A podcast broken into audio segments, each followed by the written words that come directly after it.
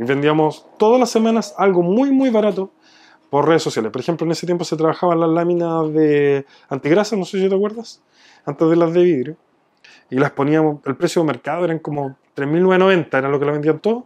Nosotros todos los meses, una semana lo teníamos a 9.90 que era súper barato y muy cercano al precio de costo porque valían como 600 pesos más las que se pierden, al final te salía por ahí, más el IVA, te salía por ahí. Y eh, instalamos un montón de láminas con ese sistema y básicamente no ganábamos nada, pero empezamos a aplicar tres técnicas de venta, el cross-selling, el upselling y, y el spin. Eh, el cross-selling el más importante, que es que básicamente le ofrecíamos la lámina al precio de costo pero conversando con el cliente le metíamos un producto relacionado como la carcasa.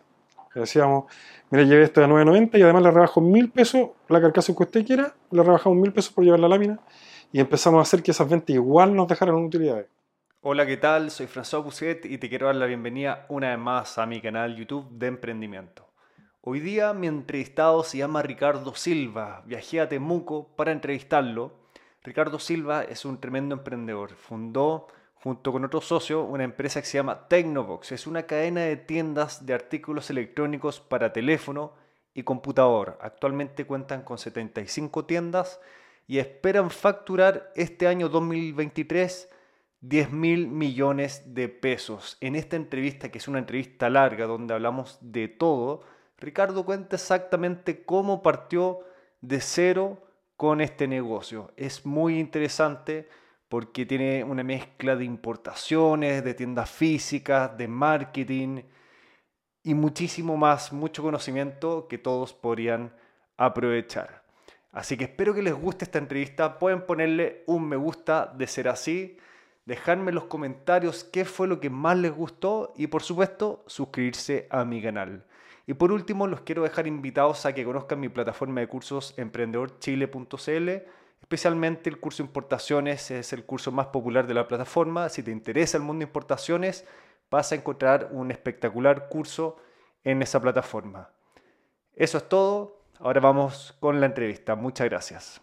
Bueno, estudié Derecho. Eh, estuve como seis meses. no me gustó. Eh, no me iba mal. Y em, de hecho me arrepiento un poco porque ahora creo que me gusta de nuevo. Así que creo que tengo intenciones de retomarlo. Y después eh, me cambié a informática, en INACAP. Estudié eh, informática sin que me gustara la informática, sino que lo tomé como un reto porque estudiar informática es entretenido. Eso es básicamente.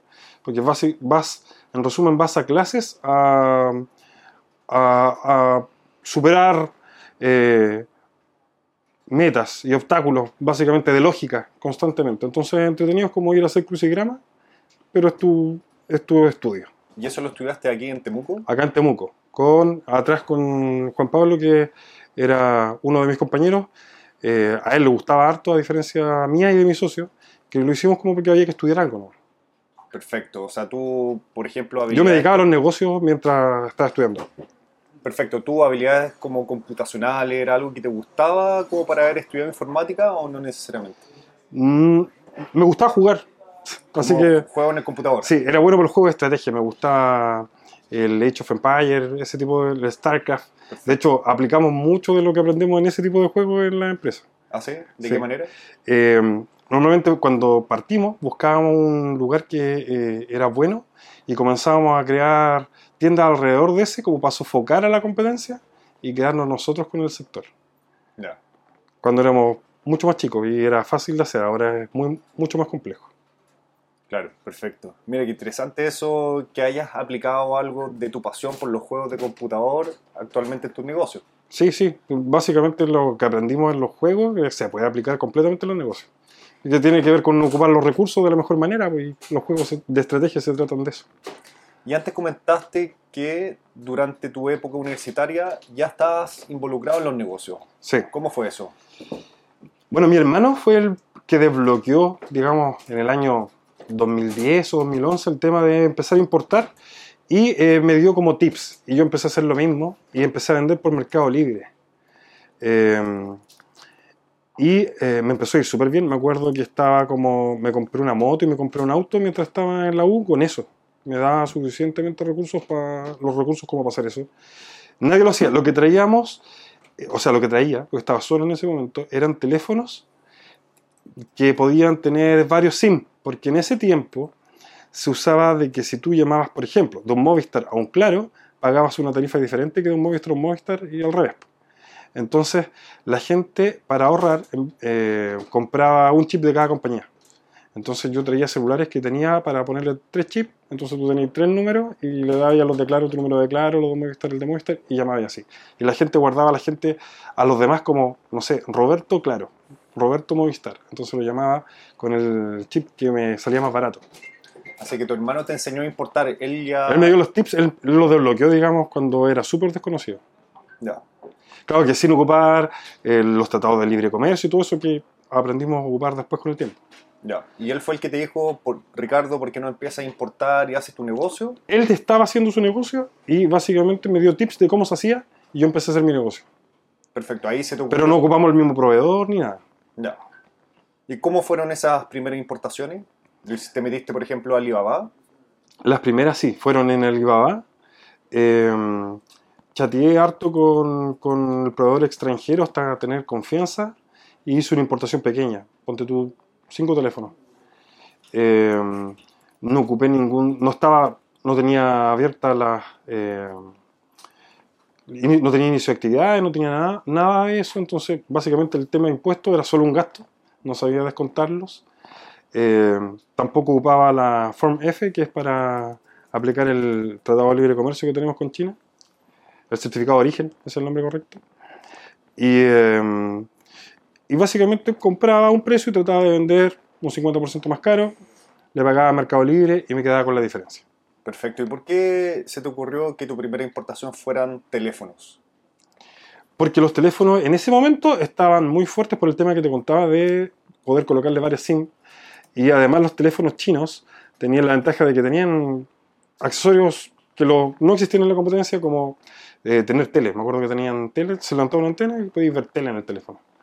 Eh, podíais vender con varias baterías las personas, las personas podían recargar varias baterías en vez de ocupar una power bank y cosas que no ofrecía el mercado eh, establecido. Básicamente no había competencia en ese momento. ¿En Temuco? En Chile no, no había competencia. Ah, en todo Chile. Sí, sí, vendía mucho por Mercado Libre. Así que se vendía todo Chile. Yo creo que eran más despachos que entrega en Temuco en ese tiempo. Ya. Sí. ¿Y cuánto invertiste en esa primera importación? Tiene que haber sido unas 250 lucas, no creo que más que eso. 250 mil pesos. Sí. Todo. Incluido producto, envío, todo. Y impuesto. E impuesto, claro. Sí. O sea, sí se puede partir un negocio con un pequeño capital. Sí, de hecho Tecnobox partió con 850 lucas. De hecho teníamos un millón. Y Felipe, mi socio, en el camino, al día que íbamos a iniciar actividades, chocó y tuvo que pagar 150 lucas y quedaron 850. Porque arregló con el caballero ahí en el camino, el semáforo lo chocó y le pagó 150 lucas. Así que se redujo nuestro capital un 15%. Y tú cuando estabas haciendo esta primera importación, ¿cuál era tu expectativa? Eh, desde el principio fue tener una cadena. Ahora. Desde un principio. Sí. O sea, tú con esta primera importación visualizaste en el futuro tener una cadena de tiendas de accesorios para teléfono. no, pensé que iba a tener una, una cadena de tiendas de electrónica, algo parecido a Casa Royal. Eh, acá en el sur no llegaba a Casa Royal en ese tiempo y al verlo dije, ah, voy a tratar de hacer algo parecido. Aunque después, ahora, puedo trasladar a Casa Royal y no competimos porque nuestros productos son muy diferentes. Entonces esta primera importación de teléfonos era como para aprender el proceso de importación. Sí, la primera fue para eso. Fue para aprender y arriesgar poco capital. Eh, llegaron, los vendí y metí todo el capital en comprar más. Ponte tú, subimos de 250 a 400, después a 600 y después ya estaba importando pedidos de 1.200.000. Todo por avión, siempre. Todo por avión y era lo que me permitía la lo que se permitía en ese tiempo importar sin tener que hacer gente, sin usar un agente de aduana, porque me daba, todavía me, me, daba escosor usar un agente de aduana porque pensaba que era como de gran negocio. Y en realidad usar un agente de aduana es cómodo y te ayuda a ahorrar impuestos, así que al final es mejor. Pero en ese tiempo no quería dar el paso todavía y trataba de limitar mis pedidos a un costo menor a los 1.200 dólares, que era lo que eh, se podía importar sin agente de aduana. La primera vez que usé agente de aduana fue porque pedí con una semana de separación, pero en Miami quedó parado un, un pedido y llegaron el mismo día. Yo no tenía idea en ese tiempo, pero la aduana, aunque fueran dos pedidos, si llegaron el mismo día, los tomamos como que fuera un, un solo pedido. Entonces, eh, en vez de ser 1.200 dólares cada uno, lo tomaron como una carga de 2.400, por lo tanto necesitaba agente de aduana. Y ahí fue cuando contacté a mi primer agente de aduana, que fue eh, el- el- la agencia de aduana Carrasco, me acuerdo, y actualmente trabajo con el nieto de, de- de él, Maximiliano Carrasco, que es muy, muy, muy eh, preocupado. Perfecto, Es perfecto. jovencito, sí. ¿Y cuáles fueron estos grandes tips que te dio tu hermano para hacer importaciones? Básicamente, en ese momento era que se podía hacer nomás, que podías comprar y que se podía confiar. Ahora, ¿Ese era tu miedo, como tener que confiar en el proveedor de China? Que de repente no te iba a sí, porque era muy desconocido, estamos hablando como del 2010, no había ni iPhone todavía. Pero ¿cuál era tu miedo? ¿Era que no te mandara los productos, que te estafara o que no fuera la calidad que tú esperabas? Eh, en el primer pedido probablemente el miedo era que no existiera, porque hiciera el pago, porque me acuerdo en ese tiempo no lo hacía por intermedio de un banco, lo hacía eh, igual como pagan la, la remesa a los extranjeros para enviarla afuera. Eh, y básicamente que la persona desapareciera. No, no había, en ese tiempo no se usaba AliExpress todavía, entonces era súper difícil eh, ver a alguien importar. Era considerado como de grandes negocios solamente. Entonces, importaciones chicas en cajas chicas era raro. ¿no? Con- aparte de mi hermano, no conocía a nadie más que lo hiciera. Ya, perfecto. Entonces resultó ser la experiencia mucho más fácil de lo que tú te imaginabas. Sí, la experiencia fue fácil. Me tocó un proveedor que eh, estaba buscando entrar al mercado latinoamericano, entonces le dio mucha importancia y mis pedidos empezaron a ser pequeños. Me tomó en serio.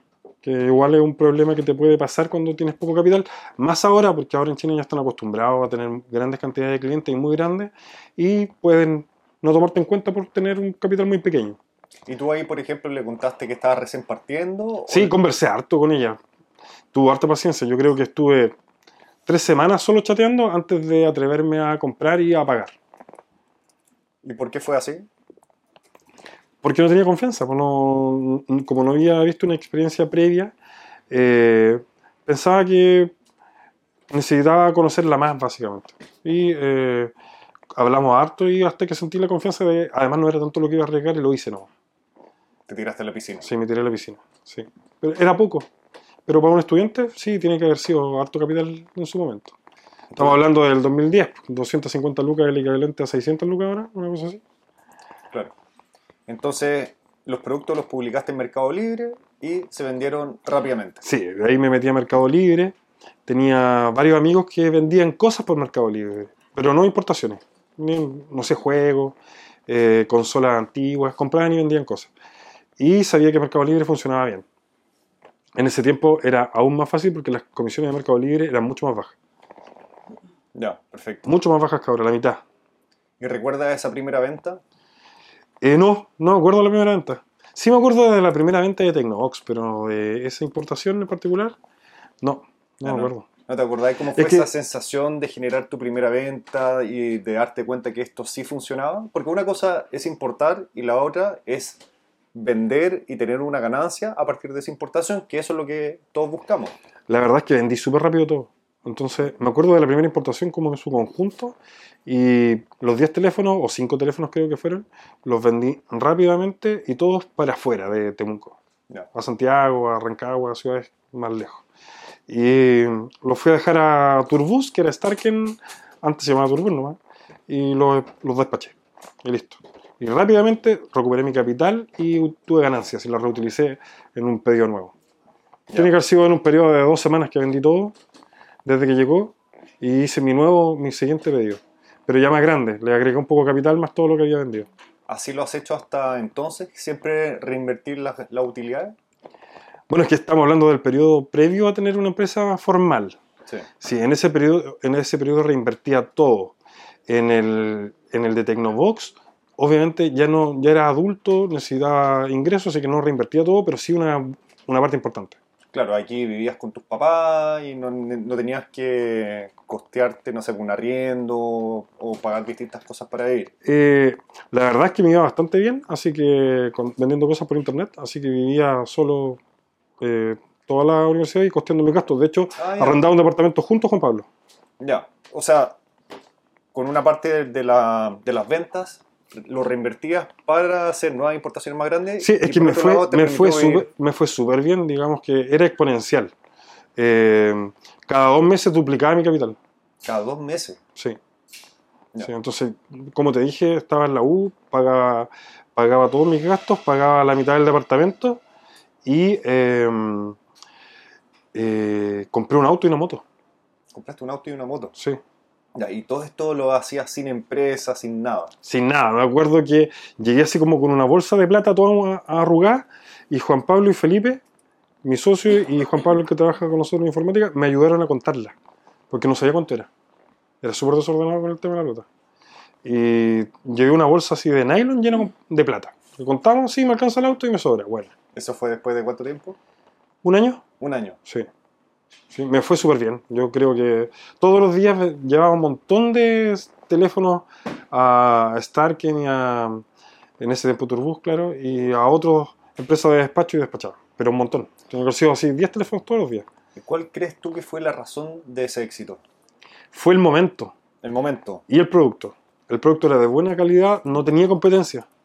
En el fuera de Mercado Libre no había competencia. El mercado no se había adaptado porque a las compañías no les convenía vender celulares con varios chips porque todos iban a comprar el chip de la competencia. Y además, en ese tiempo, los teléfonos de, de compañía venían bloqueados. Es decir, si, venía, si era de Movistar, tú le colocabas un chip de claro y no tomaba la señal. Después hubo una ley donde eh, se eliminó eso y se prohibió a las empresas bloquear el chip a las compañías para que las personas puedan cambiar de compañía rápidamente. Pero en ese periodo no, entonces esas leyes, o sea, perdón, esa- esas medidas que, tomaba la- que tomaban las compañías contra su competencia me servían a mí porque yo entregaba teléfonos liberados que los servía cualquier chip. De hecho, si tú lo tomabas, eh, tenían las cinco bandas abiertas, así que si tú lo tomabas, yo a Argentina le colocaba un chip argentino, funcionaba igual. ¿Y esa misma fórmula que tú aplicaste para partir tu negocio, crees que se puede replicar el día de hoy? Eh, ahora hay mucha más competencia. Eh, se puede aplicar, todos los negocios se pueden hacer de nuevo, pero no es tan fácil como hace 10 años atrás, porque cuando lo hacías hace 10 años atrás era el primero, como en todo. O estabas en los primeros, era como poquitas tiendas que hacían lo mismo y, y no, pues ahora eh, inmensa y tenés que competir, tenés que pagar publicidad y eh, es muy difícil que logres estar en el top 10 de la lista de, de- en una búsqueda de un cliente. Actualmente eso se paga. En ese tiempo no, era como el que tenía más ventas y tenía buena reputación, quedaba arriba en el buscador de Mercado Libre. Y como había muy pocos que hacían lo mismo, eh, era imposible que alguien hiciera la búsqueda de teléfono sin que aparecieran mis productos como opción. Ya, perfecto. Entonces, hasta este momento tú seguías solo o ya habías incorporado un socio? Solo. Cuando terminamos la universidad, eh, hice la práctica con Felipe, mi actual socio, ¿Esto qué año fue?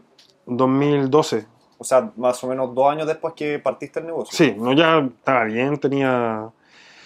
eh, con el negocio informal me había ido súper, súper bien. De hecho, me costaba eh, pensar si era conveniente o no que buscar un trabajo porque iba, iba a ser muy difícil encontrar un trabajo en el que pudiera mantener mi nivel de ingreso.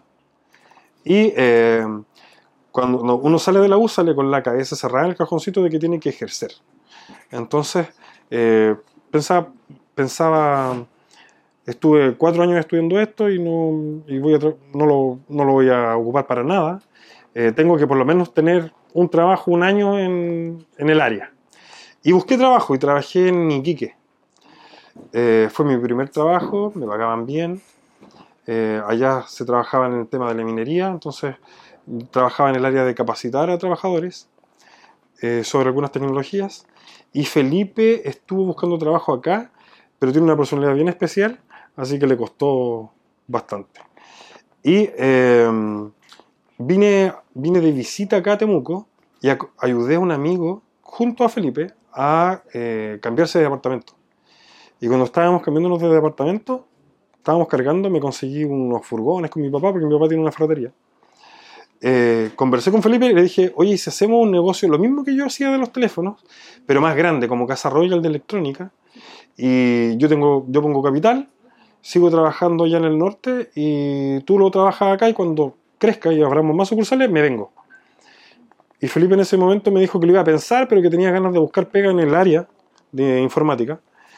Y también que no quería irse de Temuco, entonces le iba a costar, porque eh, acá en Temuco es eh, muy usual que la gente que estudia informática se vaya a trabajar a la zona central o al norte, eh, en, este, en esta área, normalmente en casi toda la ingeniería. Y em, Felipe dijo que lo iba a pensar y yo volví al norte y después me llamó y me dijo, ya, pues, ¿cuándo vamos a hacer mi negocio? Me lo dijo cualquier día. Y dije, ya, hagámoslo. Y eh, viajé a Temuco, nos reunimos varias veces de que íbamos a vender. Nosotros nos pensamos, mira, lo que el futuro de ahora van a ser las tablets. Porque era el 2012, había salido la primera tablet de, de, de Mac, que era el iPad. El, suena chistoso, pero en ese tiempo era algo nuevo, no existía. Y um, a mí se me ocurrió que el futuro iba a estar por el lado de las tablets, como había sido los teléfonos anteriormente, ahora iba a cambiar a las tablets. Entonces me imaginaba como un negocio de tablet alternativas. Eso es lo que me imaginé, nada que ver con lo que es Tecnobox ahora. Y eh, compramos tablets en China, las importamos, también compramos en un proveedor local algunos cables y cosas que se necesitaban y abrimos una tienda. Después te voy a mandar fotos porque llegué a ser chistosa la tienda, era, estaba todo vacío, me acuerdo, y eso que era chiquitita. ¿Una tienda dónde era? Física, en Temuco, en una calle barata que se llama Miraflores, que no es muy transitada. Está central, pero no es transitada. Y mm, abrimos la tienda y no sé, el primer día cometimos, teníamos boletas de mano. No sé si te acuerdas de las boletas de mano. Felipe nunca había dado una boleta. ¿Y sabes qué hizo? Cortó la, la boleta de mano, tiene un prepicado abajo. Entonces tú escribes arriba y abajo cortas y das la boleta. Y a Felipe siempre había sido cliente. Nunca se había puesto en el lugar de ser la persona que vende. Entonces lo que hizo fue que vio las dos y no se acordaba con cuál se tenía que quedar. Una tenía prepicado, así que igual era obvio y con tijera cortó la de arriba y se quedaba con el prepicado él. Y eso hizo como con las primeras 15 boletas. Después nos dimos, yo me di cuenta, le dije que era la media embarrada que íbamos a tener que ir a avisar al servicio, porque nos estábamos quedando con la copia del cliente y estábamos cortando con tijera la original. Ya, y esa fue la primera experiencia. Tuvimos ahí las primeras ventas, nos fue relativamente bien.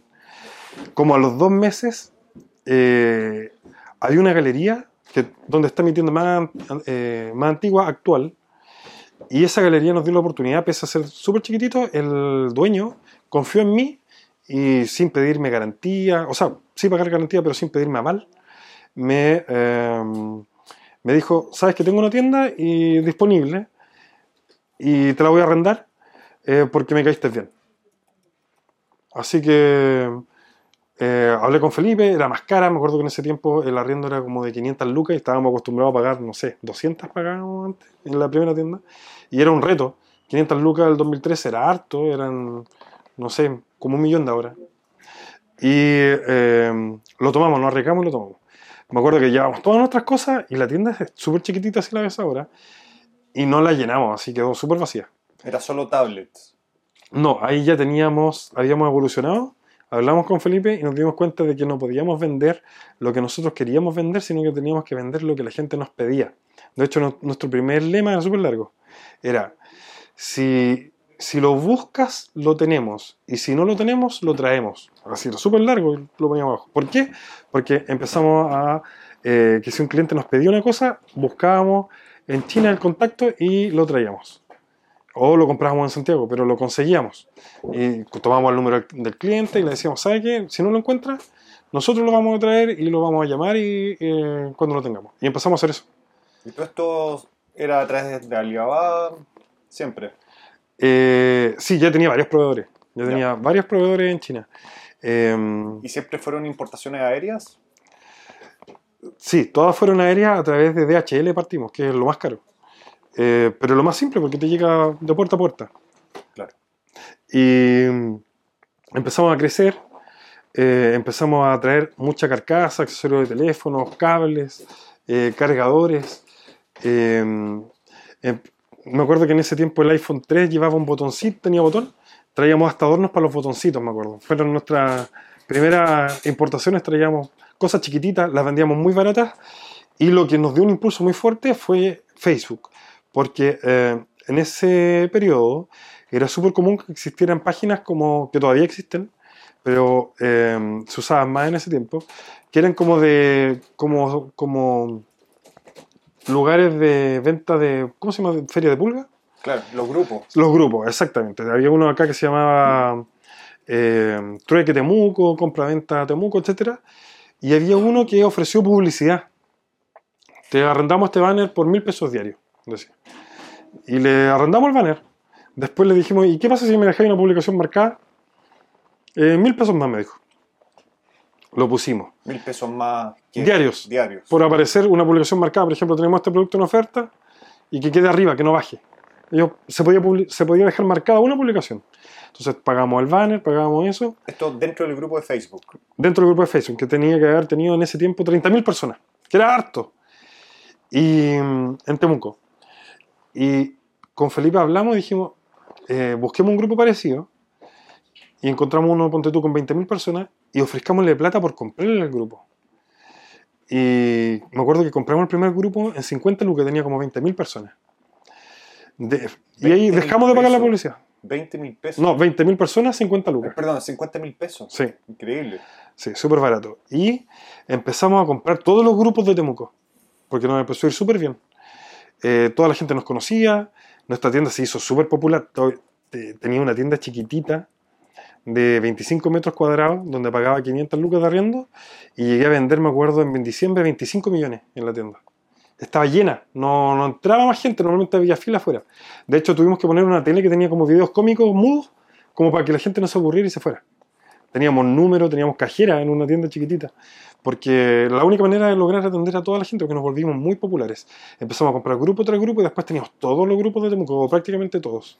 Oye, súper original eso. La verdad, yo he escuchado personas que en, en esa época eh, me menciona que los grupos de Facebook eran muy importantes como para publicar tus productos, pero, No los compran. pero claro, pero nunca había escuchado que a alguien se le ocurriera Comprarlo, comprar el grupo. sí. Lo encuentro Sí, le empezamos, le empezamos a ofrecer a, todas las, a todos los, a las personas, porque en ese tiempo, cuando tú te metías al grupo, podías investigar quién era el administrador y el administrador le, le mandabas un mensaje. En ese tiempo, los mensajes a las personas que de Facebook les llegaban todos, no es que ahora, si tú no te, no te conocen, llega una bandeja especial que no te avisa que te llegó un mensaje.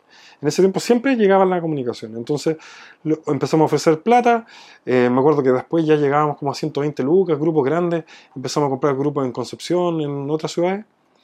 Eh, y llegamos a tener unos 10 grupos y en total teníamos como unas 800.000 personas. Así que teníamos un impacto súper grande. Y ocupábamos el banner y ocupábamos una publicación semanal, que era una oferta. Normalmente trabajábamos con vender un producto a precio costo a la semana. Y con eso nos volvimos muy populares y con tres productos raros que todavía no he visto nadie que los venda y que son como típicos de Tecnobox y que nuestra clientela los compra. Como por ejemplo tenemos protectores de silicona que son para el teclado del notebook y si se te da vuelta un vaso de bebida no pasa nada, ¿cachai? Y los vendíamos a 500 pesos, que era el costo básicamente. O sea, era- como un anzuelo. Era un anzuelo, exacto. Y vendíamos todas las semanas algo muy, muy barato por redes sociales. Por ejemplo, en ese tiempo se trabajaban las láminas de antigrasa, no sé si te acuerdas, antes de las de vidrio. Y las poníamos, el precio de mercado eran como 3.990, era lo que la vendían todos. Nosotros todos los meses, una semana lo teníamos a 9.90. Que era súper barato y muy cercano al precio de costo porque valían como 600 pesos, más las que se pierden, al final te salía por ahí. Más el IVA, te salía por ahí. Y eh, un montón de láminas con ese sistema y básicamente no ganábamos nada, pero empezamos a aplicar tres técnicas de venta. El cross-selling, el upselling y, la- el spin. Eh, el cross-selling el más importante, que es que básicamente le ofrecíamos la lámina al precio de costo, pero con- conversando con el cliente le metíamos un producto relacionado como la carcasa. Le decíamos, mira, llevé esto a 9.90 y además le rebajo mil pesos la carcasa que usted quiera, le rebajamos mil pesos por llevar la lámina y empezamos a hacer que esas ventas igual nos dejaran utilidades. Eh, actualmente nuestros vendedores todos manejan esas tres técnicas de venta. Las voy a resumir. El cross-selling es vender un producto relacionado. El upselling es vender un producto del mismo tipo pero de mejor nivel. Por ejemplo, si alguien venía por una lámina antigrasa, le, hablábamos con el cliente le explicábamos la ventaja de la lámina de vidrio. Entonces él venía por los 9.90 y terminaba llevando una lámina de 5 lucas. Entonces el ticket era más alto. Y eh, el spin, que es algo que manejaba muy bien Felipe, que es conversar con el cliente sobre cosas variadas y empezar a detectar qué problemas tiene. Por ejemplo, el cliente está solucionando algo de su teléfono, pero te empieza a contar que tiene problemas con la tele, de que su tele, por ejemplo, no es smart. Entonces le vendíamos un Roku, que es el producto que te convierte cualquier tele en smart, pero lo logra a través de una conversación con el cliente, conociendo sus necesidades mucho más allá del producto que anda buscando. Y lograbas que una venta de 5 lucas se convirtiera en una venta de 40 lucas. Eh, actualmente todos nuestros vendedores pasan por capacitación en esas tres técnicas porque son las más simples y son las que más ocupamos, que vender productos relacionados, subir el nivel del producto y vender productos que solucionen problemas que no tengan que ver con, con, con lo que vino el cliente a comprar. Y para eso hay que conversar con el cliente. Oye, brillante, completamente, estoy impresionado. ¿Todas estas técnicas se les fueron ocurriendo a ustedes? ¿La leyeron en libros? ¿Se las recomendó a alguien? ¿Las vieron en la competencia? Quizás, ¿cómo se le ocurrió todo esto? Eh, Tanto la- el tema de comprar los grupos de Facebook como estas técnicas de venta. mis papás eran, cuando eran jóvenes, eran funcionarios, pero los dos, mi papá era de la Armada y mi mamá de una municipalidad, pero los dos eh, después emprendieron para poder independizarse y volver acá. Porque mi papá, como era marino, tenía que vivir en un puerto siempre. En- vivió en Valparaíso, en Valdivia, donde conoció a mi mamá, que era funcionaria municipal, en, en Punta Arena. Pero mi papá siempre quiso volver acá a la Araucanía, porque las personas de la Araucanía tienen un, un arraigo muy especial con su tierra. Entonces, eh, su forma de abandonar la armada fue abrir un supermercado en Vilcún, que era el pueblo donde, de donde él es y donde yo me crié también. Y trajo a mi mamá. Entonces, después tuvieron un incendio grande, llegaron a tener un supermercado más o menos grande, se quemó y abrieron una ferretería. Entonces, desde niño siempre he estado relacionado con el comercio y con las técnicas de venta. Mi hermana es ingeniera comercial, le gusta mucho vender, mi hermana te vende cualquier cosa. Trabaja en una empresa grande, multinacional actualmente, y le va súper bien por lo mismo, porque tiene muchas habilidades blandas que, tenga que, que que tienen que ver con vender. Y eh, siempre manejé las técnicas de venta y eh, sobre la teoría leí, no me acuerdo qué libro leí, siempre he sido bueno para leer eh, libros de emprendimiento. Padre Rico, Padre Pobre, obviamente todos los, que tenemos un emprendimiento lo hemos leído. Y las técnicas de venta, igual es súper básico conocer un par de técnicas de venta y también del marketing. Eh, y siempre me ha gustado, he sido súper soñador con el marketing y siempre se me ocurren cosas que al final ni se pueden ni hacer. Pero constantemente ando imaginando eh, cómo puedo hacer mejor y más publicidad. Eh, Tengo, tengo una pregunta anterior. Cuando tú partiste con esta primera tienda, ¿cierto? Que era chiquitita, en una calle que tú me dijiste que era como un poco transitada, y a los dos meses te pasaste a esta segunda tienda en una galería, ¿cierto? sí, Esa primera tienda ya estaba generando muy buenas ventas, entonces ahí tú te diste cuenta que para aumentar aún más las ventas necesitabas estar en más puntos de venta. ¿Fue algo así? pasó que eh, cuando, cuando empecé a buscar mi primera tienda, visité muchos lugares. eh, bueno, me veían jovencito, tenía, ¿cuánto? Como 23 años en ese tiempo. Y tenía ganas de hacer un negocio y hablaba con los dueños. Entonces pasó que cuando ya estábamos funcionando, a mucha gente que no me había arrendado local en ese momento porque no tenían uno disponible o no confiaban en mí, me habían guardado mi número. Y cuando vieron que me iba bien, mi tienda era, se volvió muy conocida en Temuco. eh, en, en muy poco tiempo. en muy poco tiempo, por las redes sociales. Me empezaron a llamar. Y me decían, oye, se me desocupó un local y me gustaría que estés acá. Y eh, tuve una segunda tienda a un par de cuadras. Teníamos la duda porque estábamos cerca. Estábamos a cu- tres cuadras, tres o cuatro, por ahí. En la calle General Maquina de Temuco. Y eh, pensamos, bueno, si tenemos una segunda tienda, eh, vamos a impactar a la competencia, pero también nos vamos a impactar a nosotros mismos porque nos vamos a robar clientes. Y no nos pasó. Las ventas se mantuvieron y la otra tienda empezó a crecer, a vender bastante también, pero no nos bajó la- la- las ventas de la tienda principal. Es como el miedo que uno siempre tiene cuando va a abrir un, un segundo local. Sí, y esta era la calle, entonces tuvimos otra experiencia que es totalmente distinta, trabajar en la calle con los vendedores ambulantes afuera, con eh, los lanzas, porque la, la galería tiene, se pagan gastos comunes y guardia y es mucho más difícil que entre los lanzas. En la calle General Maquina es una calle popular, donde hay mucho comercio ambulante, es como estar en, no sé, en Patronato o en Santiago, es donde estaban los mayoristas y donde estaban los chinos. Y eh, empezamos a tener problemas con que entraban a robar y todas esas cosas y tuvimos que aprender a blindarnos en ese mundo y a también a aprender a tolerar que hay cierto nivel de robo que no vas a poder controlar, controlar y es parte de tus gastos. O sea, nosotros sabemos que nos roban, hay gente que, eh, bueno, empezamos a popularizar los robos, nosotros empezamos a subir a la gente que nos roba y logramos muchas visitas.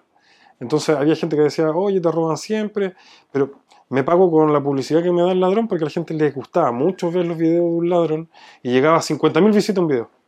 Entonces hacía más famosa mi tienda. Lo veía, era publicidad no gratuita, pero barata. Y, eh, y con eso logramos la experiencia de armar un local a la calle y nos dio la fortaleza como para empezar a decir, oye, este negocio es súper bueno, empezamos a abrir más tiendas. Y empezamos a, de la tercera tienda, le compramos una tienda a la competencia. Había un chico que tenía un negocio en buena ubicación, eh, como a tres cuadras, pero para el otro lado, más hacia el centro. Era un poco mejor el sector, porque es increíble, pero el centro tres cuadras para acá es mucho más flight que tres cuadras para, para el otro lado, va cambiando. Y era mucho menos peligroso y cambiaba el público porque eran estudiantes, ya que allí es la parte donde llegan todos los, las micros y, todo, y se distribuyen por todo Temuco. Entonces, eh, ahí empezamos a conocer el... Me acuerdo que le compramos el local, ya teníamos harto capital porque compramos ese local en 11 millones, eh, que fue el derecho llave, ¿no? Nos fue súper bien, esa fue nuestra tercera sucursal. Y la cuarta fue un salto grande porque fue la primera vez que trabajamos con una cadena que fue con el grupo Patio, que tiene muchos centros comerciales y strip centers que, se lo que, arriendan a supermercados, al Líder, al Unimark, etc. Y aprendimos lo que es trabajar con, un, con una empresa grande, ordenada, eh, que mm, nos pedía ciertas cosas como que cumpliéramos con ciertos estándares de construcción para poder abrir un local cosa que los primeros locales eran totalmente hechos por Felipe como se le ocurría a él sin cumplir con ningún estándar. Eh, nuestras tiendas nos quedaban todas diferentes, que es algo súper normal cuando uno parte. Eh, nos adaptamos al lugar, si el, si el, dueño, el, dueño de la tienda o el arrendatario anterior tenía una vitrina para zapatos, tratábamos de ver cómo ocupar esa vitrina para zapatos para nuestro rubro, para no tener que desarmarla y tener que comprar otra y construir otra. Pero después con el grupo Patio ya aprendimos a estandarizar, a tener nuestro propio diseño de muebles, a tener eh, nuestra forma de presentar los productos y a colocar televisores que poníamos en ese tiempo con publicidad que no se usaba mucho y eh, a tener presentaciones, a tener videos que sean estándar. Y ese fue el paso que nos permitió ir pensando ya en una cadena grande donde todas las tiendas sean muy parecidas. ¿Y esto de Grupo Patio ocurrió después de cuánto tiempo de haber abierto la primera tienda? Yo creo que fue aproximadamente un año y medio después. O sea, fue bien rápido. Sí, nos atrevimos, era distinto, porque al trabajar con una empresa grande te pide muchos más meses de garantía, eh, los arriendos eran más caros, los contratos son mucho más serios y incluyen eh, que están en UF. Los, me acuerdo, los primeros arriendos no estaban ni en UF, eran así como un precio fijo. En ese tiempo casi no había inflación tienen el tema de que cada dos años eh, aumentan un 10% en su valor y tienen el tema de la venta variable y la o sea, la renta variable y la renta fija. No sé si la conoces. La renta variable es que un porcentaje de tus ventas netas son el arriendo en el caso de que sean superiores al arriendo mínimo que es el, arriendo nuevo que tienes. Paga el mal todos los dos. Entonces hay que entregarle el libro de venta a fin de mes y si tus ventas eh, por ejemplo, el 8,1% de las ventas netas es mayor el valor del arriendo, ese 8,1% de ventas netas es tu nuevo valor de arriendo por ese mes. Y aprendimos y acepté todas sus condiciones porque en ese tiempo no negociaba, estaba acostumbrado a trabajar con, con gente mucho más informal que te decía este, este local lo arriendo en un millón y listo, era su precio. Entonces lo negocié y mi primer contrato no fue muy, con, con muy buenos términos porque acepté todo lo que me ofrecieron. Porque tenía mucha ansia de entrar a un centro comercial. Y ahí aprendí de nuevo. Y ahora soy mucho más quisquilloso para negociar la ubicación, las reglas, las reglas de construcción, el arriendo variable y el, arriendo fijo. Eh, de hecho, llegamos al punto de que algunos malls, como el mall de Curicó, me pagó para entrar. Ellos me llamaron, me contactaron y eh, me dijeron que eh, necesitaban que nosotros entremos, que su mall era nuevo y que éramos un buen, que nos habían estado estudiando y que parecíamos un buen, una buena tienda ancla. Así que si entrábamos ahí, ellos nos pagaban la construcción del local y nos pagaron el equivalente como, no sé, a 200 UF. Una cosa así. Increíble. Sí, nos pagaron por entrar. Eso, eso es raro verlo. Sí, Sí, Y después ya nos empezaron a buscar. Ahora es mucho más común que nos busquen. Eres Felipe. Hola Felipe. Ahora es, mucho, ahora es mucho más común que nos busquen para abrir sucursales um, a que nosotros estamos buscando, las que, tienen, las que tienen que ver con centros comerciales. A diferencia de las tiendas a la calle que las seguimos buscando. De hecho, Felipe estuvo hace poco buscando tiendas en, en un viaje que se pegó hasta Viña. Pasó por Talca, por Curicó, por Parral, por varias ciudades donde, donde necesitamos uno, o una segunda sucursal o necesitamos... eh, ¿Por qué necesitamos una segunda sucursal? Porque es difícil trabajar en una ciudad eh, mediana como Talca con una sola sucursal porque si te falla el personal no tienes reemplazo para abrirlo. En cambio, si tienes dos sucursales, puedes mover el personal entre sucursales, mucho más fácil. Ya. Así que siempre tratamos de entrar con una pareja de, de tiendas. Y bueno, ciudades nuevas. También empezamos a entrar a ciudades pequeñas, a pueblos, como Carahue, que es un pueblo súper chico, que pasó el dato que iba a ser la capital de Chile, averigüenlo. Era la capital original pensada por Pedro Valdivia, eh, que está cerquita, está como a una hora de Temuco, o menos, 45 minutos debe estar. Eh, Imperial, eh, Lautaro, Victoria, empezamos a entrar a pueblos porque ninguna cadena entraba a los pueblos y fue, nos ha ido súper bien. Que es eh, la misma eh, estrategia que está usando un supermercado de acá, eh, que debería después buscar a los dueños, que se llama el Trébol, que también se dedicó a entrar a los pueblos y ha crecido un montón. Donde no llegan las cadenas. Y empezamos a entrar a, distintas partes. Después fue un paso muy importante salir de la región. Nuestra primera tienda fuera de la región fue en Valdivia. Eh, ahí tuvimos que ganar la experiencia del lado de la logística, cómo llegar con estos productos a una sucursal que estuviera a 250 kilómetros, a 200 kilómetros de acá. Ganamos la experiencia en Valdivia, abrimos una, una segunda sucursal en Valdivia, actualmente hay siete en Valdivia. Y, em, y empezamos a mejorar la logística y llegó el momento de construir una bodega. Porque antes usábamos nuestra tienda más grande como bodega. Y em, básicamente casi no había bodega, sino que cuando abrimos una sucursal nueva, me acuerdo que íbamos y sacábamos la mitad de los productos de todos los ganchos y abríamos una sucursal nueva. Era súper fácil. Íbamos con bolsas de plástico, tomábamos todos los modelos de carcasas, estaban en cajas plásticas, la mitad quedaba para la sucursal original, la otra mitad se iba a una sucursal nueva. ¿Y esa bodega es la bodega en la que estamos ahora? No, fue una bodega, una bodega arrendada, que era de 300 metros cuadrados, la encontrábamos gigante, pero en un año y medio nos quedó pequeña.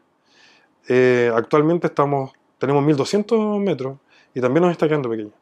Pero es- la actual es comprada, la compramos a muy buen precio, negocié con el banco, eh, una ex fábrica que quebró, estaba mucho más cara, ofrecí la mitad, me dijo que no el banco, tomé unas fotos, le pedí al, al corredor que viniéramos a tomar fotos y le mostráramos al banco, porque el, el banco tenía su sucursal en Santiago, y nos estaban viendo que tenía todo el techo roto, se estaba llenando de agua, y que básicamente en un año, manteniéndose en esas condiciones, iba a pasar a valer nada.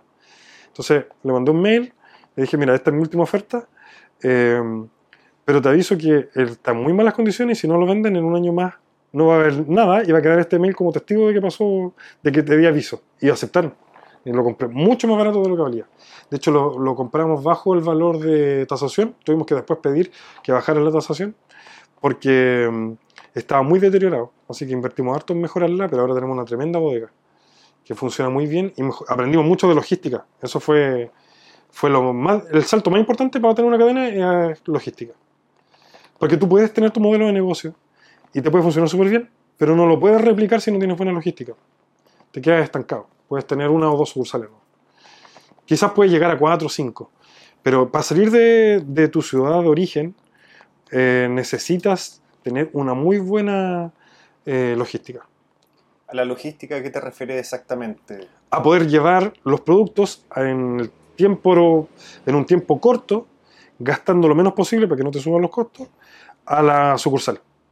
Y que la sucursal nunca se quede sin stock, que la sucursal no tenga un delay con respecto a las tiendas que están en la ciudad principal. Porque una de las características de Tecnobox es que eh, nosotros tenemos todo unos dos meses antes que la competencia. Porque importo todo rápidamente en avión si es necesario, apenas tengo noticias de que va a salir un modelo e incluso a veces ante el rumor de que va a haber algún modelo de teléfono nuevo y a veces quizá no llega y quedan botar las carcasas las tengo que destruir. Pero siempre ganamos por el, por el tema de llegar muy rápido. ¿Por qué? Porque tenemos que competir contra tiendas físicas, pero también tenemos que competir contra las tiendas online y contra el AliExpress, que es una competencia desleal porque el comercio chileno paga desde mi primer peso, pago el 19% de, IVA o se lo retengo al cliente en, eh, en teoría, pero lo aumento, lo, lo coloco en mi costo. Pero eh, AliExpress tiene exención hasta los primeros 41 dólares, es decir, te pueden vender hasta 32 lucas, 33 lucas, sin pagar impuestos. Que es algo súper ridículo que no entiendo por qué eh, en la reforma tributaria ven solo el lado del servicio de impuesto interno, que son los impuestos dentro del país, pero no están viendo que hay muchos impuestos que se están perdiendo por el lado de la aduana, porque la aduana deja de cobrar muchos impuestos. Por resoluciones propias, saca una resolución, ya desde ahora no vamos a cobrar impuestos hasta 50 dólares, pero es ridículo porque el comercio nacional paga por cada luca, paga el 19% de IVA y el, comercio internacional se está enriqueciendo sin pagar impuestos. Entonces, eh, nuestra ventaja competitiva es la velocidad. Si tú quieres algo, compraste un teléfono nuevo y no lo quieres romper, puedes ir a Tecnobox el primer día y van a ver láminas, van a ver carcasas y van a ver opciones de ellas. Y si compites y si quieres comprar por AliExpress, sabes que tienes que esperar un mes y medio y en ese periodo se puede romper. No va te van a enviar la lámina, pero tienes que instalarla tú. Entonces, nuestra ventaja es que nosotros te entregamos el servicio en forma inmediata, te instalamos con calidad, eh, porque están bien capacitados nuestros vendedores, y, em, y lo tienes inmediatamente, si básicamente no puedes esperar un mes y medio que te llegue el protector de, tu teléfono, o el cable, o muchos eh, teléfonos que ahora vienen sin cargador.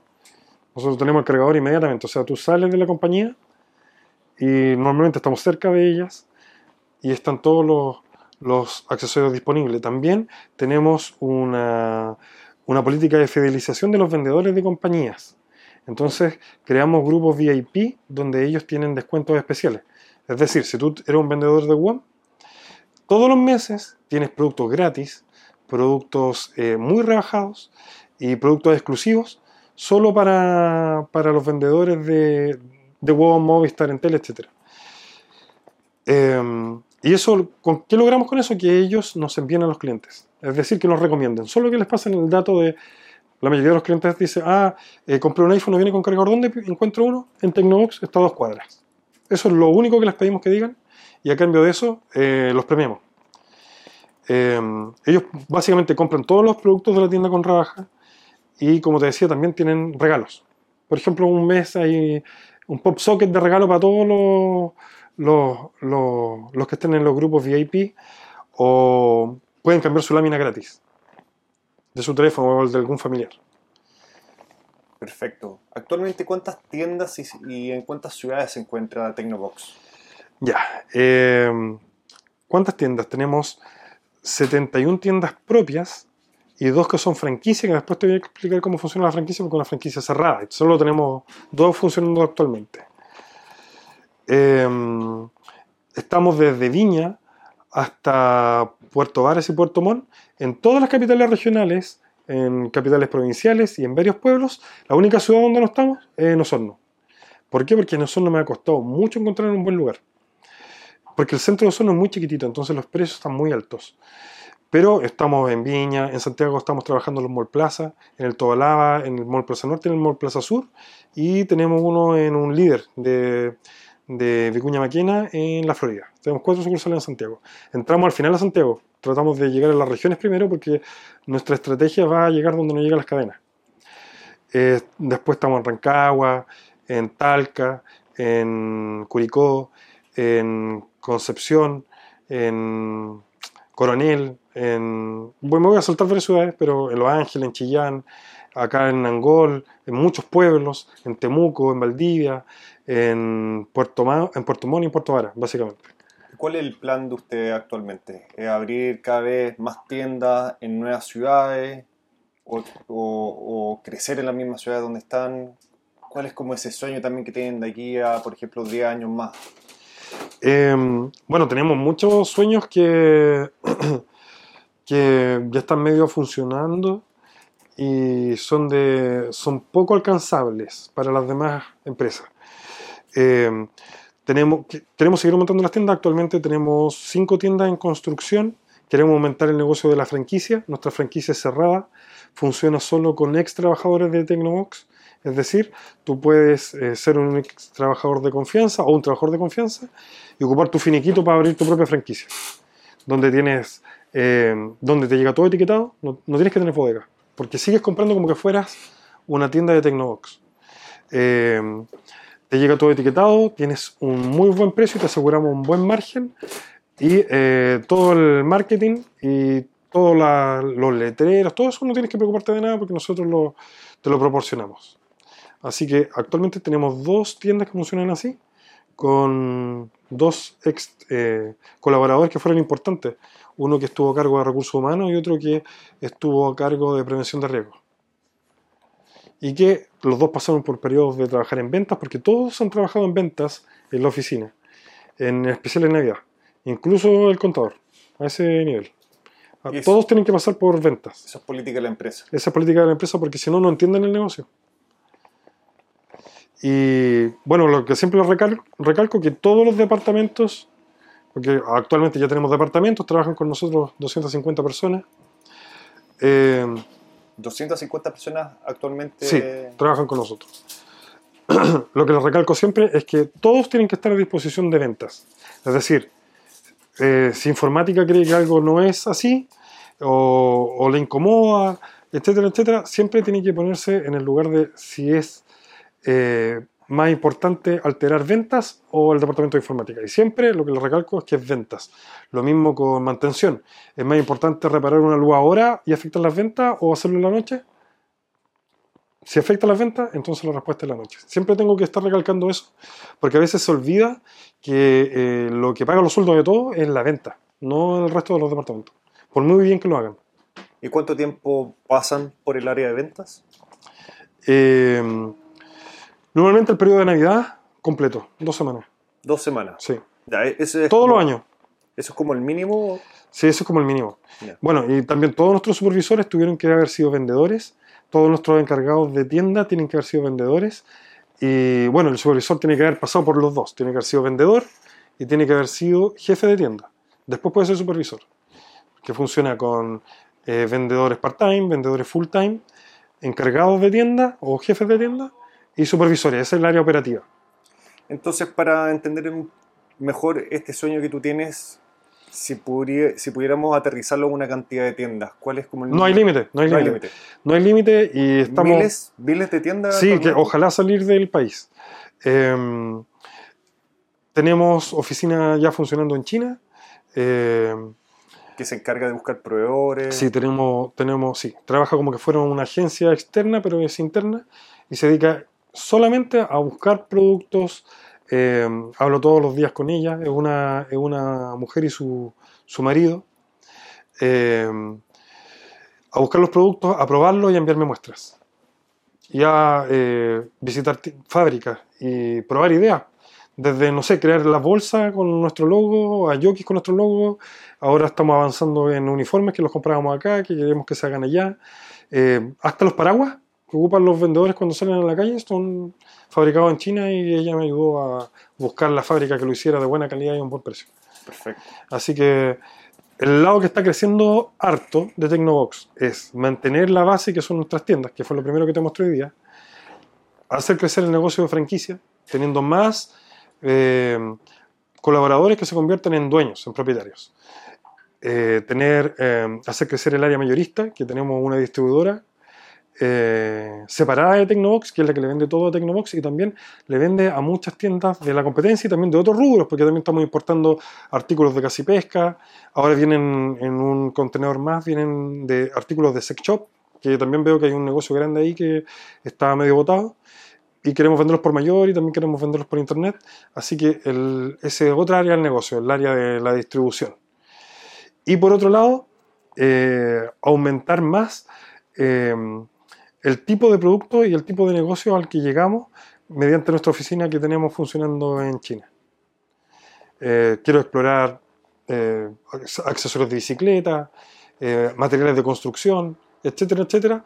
Por otro lado, estamos buscando blindar nuestro, blindar el patrimonio y, y- a la empresa en general con una inmobiliaria, ir haciendo nuestras propias construcciones. Como te mostré, tenemos una constructora atrás eh, que tiene que crecer mucho más. Y en otras palabras, estamos tomando todos los servicios que requería Tecnovox y convirtiéndolo en empresas aparte, que presten servicio a Tecnovox y fuera de Tecnovox. Perfecto, perfecto. Oye, increíble la cantidad de cosas que han hecho y que están haciendo. Y lo que me llama mucho la atención es todo este crecimiento que han tenido desde el año 2012, si no me equivoco, que fue el año que abrieron la primera tienda. ¿sí? 2013. 2013, Sí. hasta el día de hoy, partiendo por la primera tienda, esa primera tienda, por ejemplo, ¿eras tú con Felipe los que la atendían? Sí, tuvimos nuestro primer trabajador que después llegó a ser un supervisor, eh, que era un amigo y trabajaba como part-time. Ese fue el único trabajador que teníamos porque era el que nos ayudaba el fin de semana, porque desde el principio... Solo, solo los fines de semana. Sí, porque desde el principio nos planteamos de que íbamos a funcionar de lunes a domingo. Tecnobox funciona de lunes a domingo, aunque hay tiendas que no se justifica, porque queremos ganarnos la reputación de que si te falta algo, puedes confiar de que en Tecnobox va a estar, porque nos ha pasado que hay gente que tiene que entregar eh, una tesis necesita el cargador del notebook y sabe que en Tecnobox lo va a poder encontrar un domingo. Entonces, desde el principio, desde que el domingo no se vendía nada, funcionaba el domingo. El domingo era un gasto. Ahora es una inversión, ahora nos va bien los fines de semana. Somos conocidos por abrir los fines de semana. Ya, entonces partieron con este colaborador solo los fines de semana y tú con Felipe atendían durante la semana. Sí, principalmente Felipe. Felipe, Sí. ¿y tú ahí qué, Mm. qué hacías? Yo me encargaba de las compras, Ya, perfecto. de buscar proveedores y de buscar los locales. O sea, ¿sí se dividieron los roles desde un principio? Sí, los roles son súper diferentes. Eh, todo lo que tiene que ver con productos nuevos, con, con buscar nuevos nichos de negocio, con buscar proveedores, con comprar, con importar y eh, con negociar las nuevas sucursales, me los veo exclusivamente yo. Además, la mayor parte de las decisiones estratégicas las tomamos entre los dos, pero normalmente llevo la batuta en las decisiones porque él confía harto en mí y él se dedica a la parte más operativa. Es decir, eh, An- Antiguamente él entrenaba a todos los vendedores, ahora lo hacen más los supervisores. Pero él los entrenó, la primera, los primeros 100 trabajadores que tuvimos los entrenó él.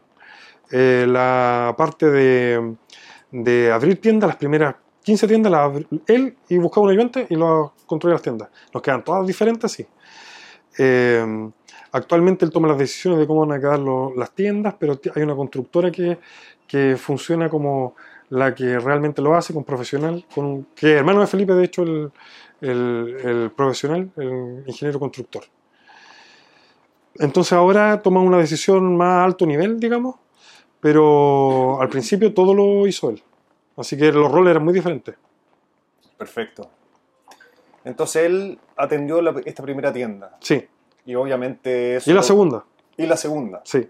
O sea, cuando abrió la segunda tuvo que dejar la primera tienda. La primera, no, mira, la- cuando, nos, cuando nos movimos al- a la sucursal, cerramos la primera tienda. Ah. Porque nos movimos, no teníamos la cantidad de mercadería suficiente ni para llenar la, la sucursal nueva, así que sacamos todo lo que teníamos y abrimos esa tienda y quedamos con una de nuevo, pero en un lugar mucho mejor. Y la segunda tienda, todavía Felipe se movía entre las dos. Ya. Cuando ya eran tres, no, porque la tercera ya estaba lejos y ya hubo que buscar un modelo de crear la figura del encargado de local o el jefe de local. El negocio pidió tener más independencia.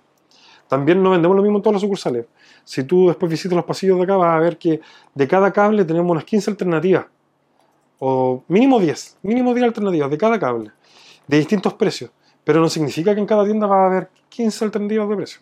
Sino que les damos la, la libertad a los encargados del local de pedir lo que ellos necesitan según el mercado en su sucursal. Es decir, acá en Temuco, por ejemplo, en el centro no se vende, no, se vende lo mismo que en el barrio inglés, que es como el barrio alto de, de Temuco. Eh, entonces, el, el- el encargado del local del barrio inglés pide eh, opciones de un nivel más alto que los que se venden en el centro.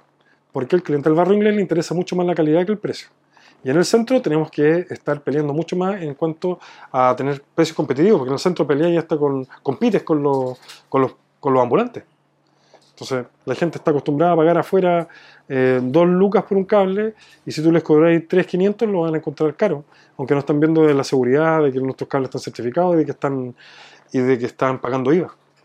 En cambio, en el, en- en el barrio alto no tenemos ese problema y la gente, de hecho, muchas veces llega pidiendo el mejor cable posible. Así que parten con el mejor cable y pueden bajar por, por algún gusto personal después, pero es raro que lleguen pidiendo el cable más económico, como sí nos pasa en el, en el centro, donde el cliente directamente dice cuál es la alternativa más económica.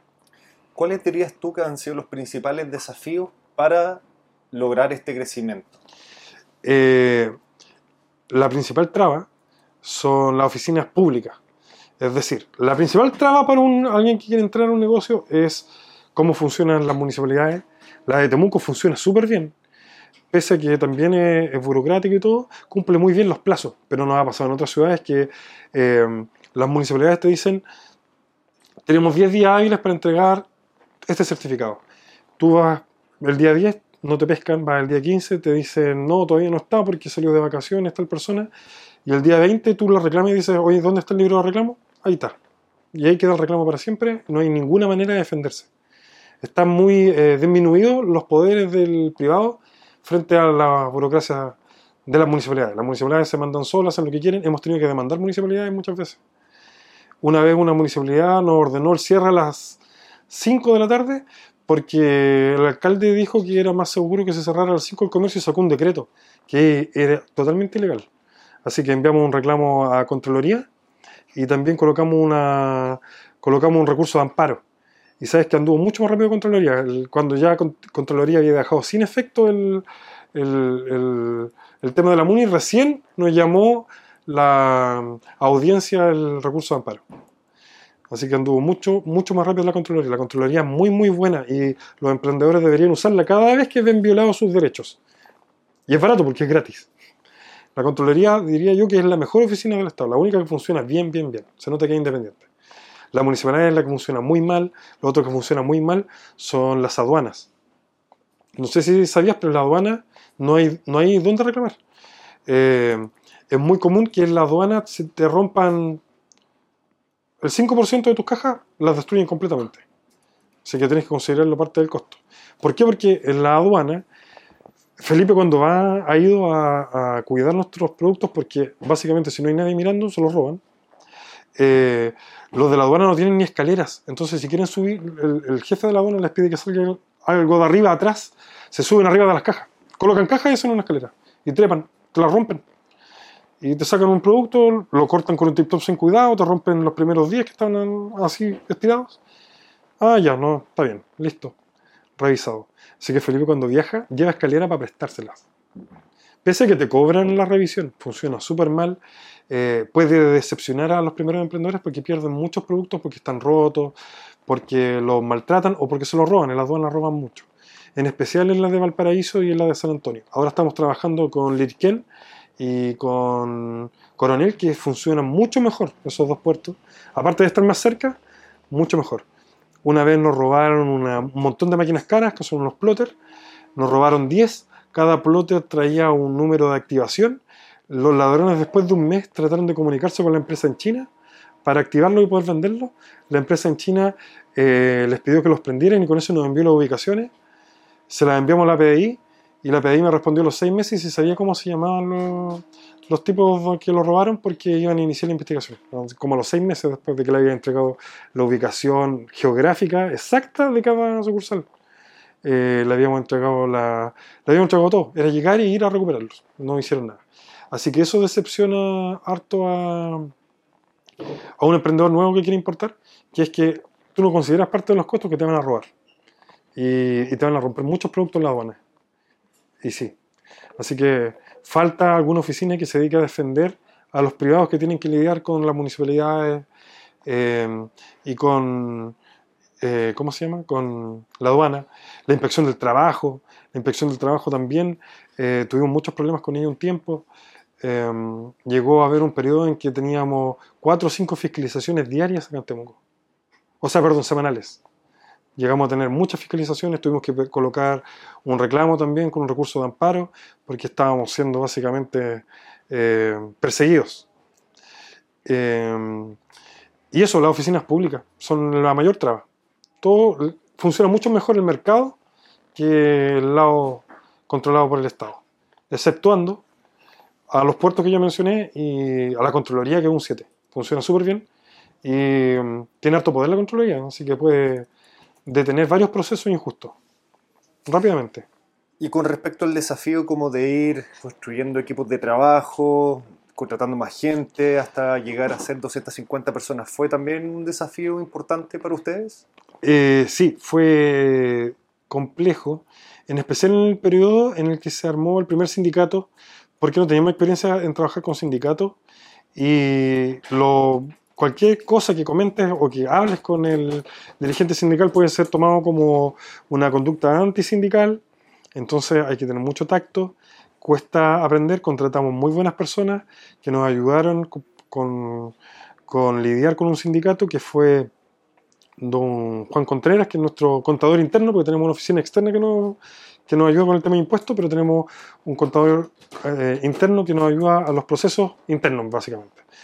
Y él nos ayudó a cómo se hacía, a, hacer funcionar una negociación colectiva, eh, y a llevar todos los procesos adelante para que funcione súper bien, hasta que logramos un, ambiente de paz total, donde eh, ya no tenemos problemas eh, sindicales. Es decir, ya no, estamos en una lucha con el sindicato. De hecho, el sindicato ahora tiene muy poca actividad, todo lo que pidieron se negoció bien con alguien con experiencia y funcionó muy bien. Eh, bueno, pero a muchas empresas sí les pasa que cuando tienen un sindicato y no tienen las personas necesarias como para eh, negociar en forma correcta con él, terminan eh, defraudándose y eh, he visto empresas cerrar porque el dueño está tan enojado con, tener, con pelear con el sindicato que prefiere cerrar que seguir peleando con ellos. Así que es muy importante tener un, un buen equipo ahí, en recursos humanos. ¿Cuáles han sido tus primeros empleados estratégicos? Eh, el de marketing, eh, Leo, de marketing, que está desde hace mucho tiempo con nosotros. Él nos prestaba servicio originalmente. Cuando tuvimos esa primera tienda en la calle que casi no se veía, eh, él era un proveedor de, que conoció Felipe por Mercado Libre, no, por Facebook, porque tenía una imprenta de adhesivos, así como artesanal. Entonces los primeros adhesivos con nuestros logos eran de él. Y después eh, empezamos a tener una muy buena relación y ahora trabaja con nosotros eh, como trabajador dependiente. Ha sido súper importante en el desarrollo de la empresa, en, el, en especial en el principio. Él es el que se encarga de hacer todos los diseños, sí. todas las publicidades. Él entendió el negocio y entendió lo que yo quería y después pude delegar con él que él comprara los grupos, después los negociaba solo, los compraba solo. Era una persona con la que tú, en la que tú puedes confiar al, al punto de que representa súper bien tus intereses, te interpreta bien y hace lo mismo. Eh, nuestro tipo de publicidad, que es rara, si alguien la ve en, redes sociales, en redes sociales tenemos 120.000 seguidores en Facebook, 103.000 o 104.000 en Instagram, eh, y ahora estamos en TikTok hace poco y tenemos 22.000 personas, eh, y todo orgánico, ¿eh? en, en, cuanto a buscar eh, eh, seguidores. Eh, él lo interpreta súper bien, nuestra publicidad es bien rupturista, a veces llega un poco cerca de la falta de respeto.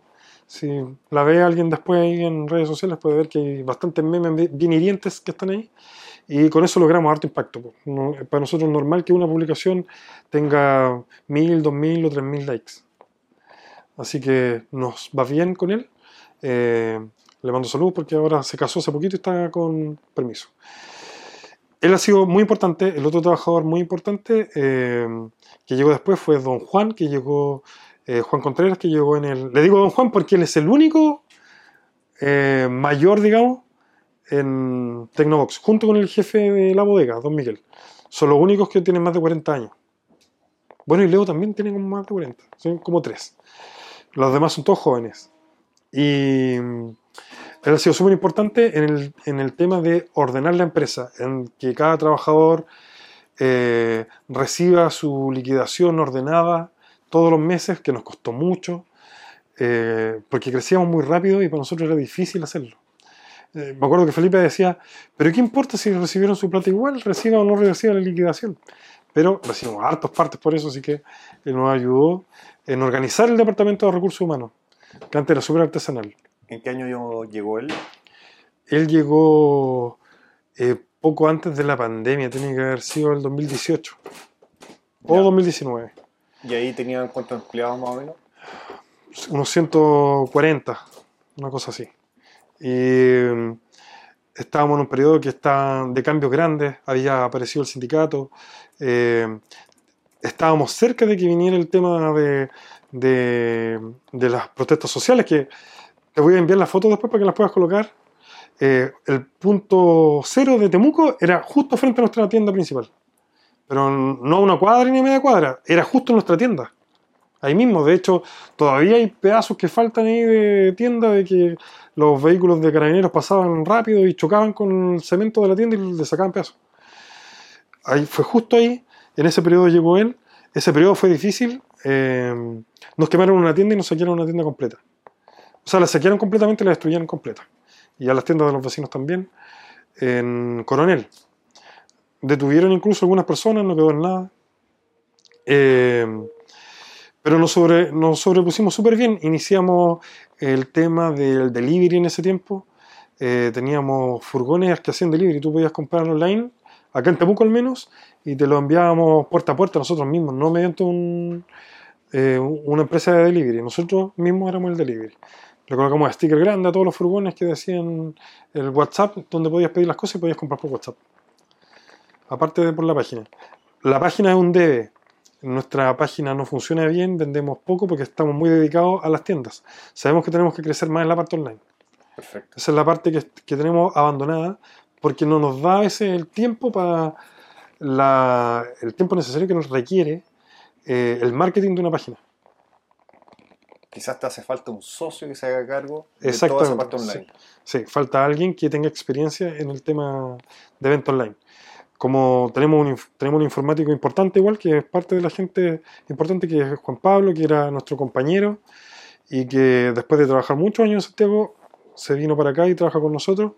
Y él agarró nuestro sistema rudimentario que teníamos y lo convirtió en una ERP personalizada que se ajusta muy bien a nuestras características. Al principio tratamos de com- comprar ERP eh, de empresas grandes como Softland y no, no lograron entendernos. ¿Por qué no explica lo que es un ERP para las personas que no lo conozcan? Un- es un sistema que integra distintos departamentos y los distintos departamentos de la empresa, ya sea venta, eh, recursos humanos, recursos humanos, por ejemplo, hacer los horarios de los trabajadores, eso sería como de recursos humanos, eh, eh, el despacho de, de la, de la bodega, etcétera, en un solo sistema.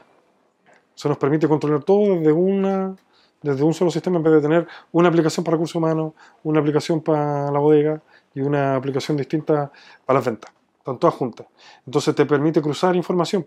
Puedes saber si enviaste 10 productos caros, por ejemplo, a una tienda eh, y que cuando se visite la tienda puedas ver cuántos realmente se vendieron y cuántos quedan físicamente. Puedes cuadrar todo eso porque el sistema tiene la parte donde se despachó, la parte donde se vendió y también el inventario dentro de la tienda. Tiene los tres. Entonces puedes cruzar la información. Si fueran separados, tendría que llevar los tres como impresos a mano y tratar de hacerlos cuadrar. Perfecto. O sea, eso lo hicieron acá.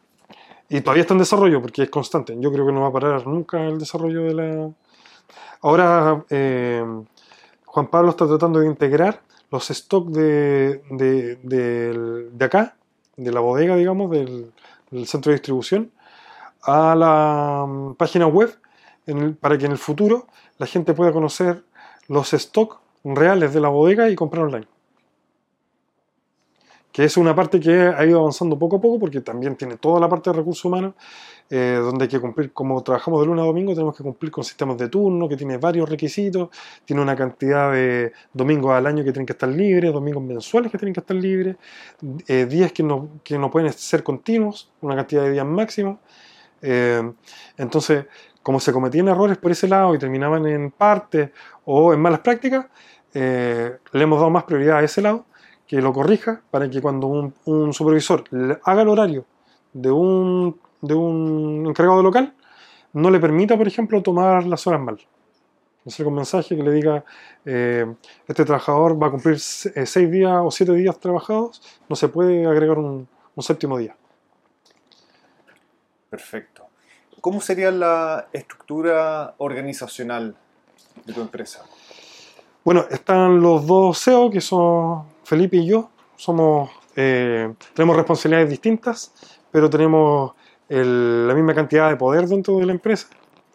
Eh, después viene eh, en tomar decisiones estratégicas y en asesorarnos Juan Contreras, que es el encargado de ordenar la empresa. Él es un contador con mucha experiencia en legislación laboral y nos ayuda bastante con eso y él maneja el departamento de recursos humanos junto al jefe de recursos humanos, por un lado, y por otro lado está finanzas, que es manejada por Leslie Silva, no es pariente mío, solamente alcance de apellido, que se encarga de todos los, los pagos de los arriendos, los pagos de todo lo que no tenga que ver con recursos humanos. Todos los proveedores. todos los proveedores, bueno, no, los proveedores los pago yo porque son en China casi todos. Pero los proveedores locales sí. Y también los de servicios. Por ejemplo, un servicio de fumigación. También los arriendos. También eh, las garantías. También recuperar los vale, las garantías de locales, por ejemplo, que se pagó garantía después no se llegó un- a un cierre del negocio que nos pasó con Plaza. Todo ese tipo de cosas la mantiene ordenada ella, muy ordenada. Y después vienen, viene el coordinador. El coordinador es el jefe de los supervisores y el que es el que coordina a los distintos departamentos, como informática, eh, mantención, que son los que mantienen las tiendas operativas para que funcione todo, eh, recursos humanos, marketing, con los supervisores, que son los que tienen cont- contacto con las tiendas. Entonces, si eh, alguien de supervisión necesita algo de mantención, lo hace a través del coordinador. Entonces, le levanta el requerimiento al coordinador, el coordinador se comunica con mantención y solicita que se haga ese trabajo. Y le dice qué tanta importancia tiene para que lo haga más, más rápido o menos rápido. Eh, y después vienen los supervisores, que como te decía, todos fueron vendedores y todos fueron encargados del local antes de ser supervisores. Eh, tenemos ocho supervisores actualmente, parece, o nueve. El coordinador es el jefe de esos ocho. Eh, hay departamentos que son como independientes, el de marketing, que trabaja directamente conmigo y con, con el coordinador y con nadie más.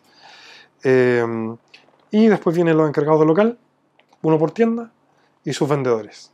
De los vendedores hay dos tipos de vendedores. Hay uno que es un vendedor nuevo y un vendedor senior, que eh, tienen diferencias en las remuneraciones y eh, también tienen van escalando también por su cantidad de venta en, en comisiones. Hay- nosotros tenemos comisiones, pero direccionadas.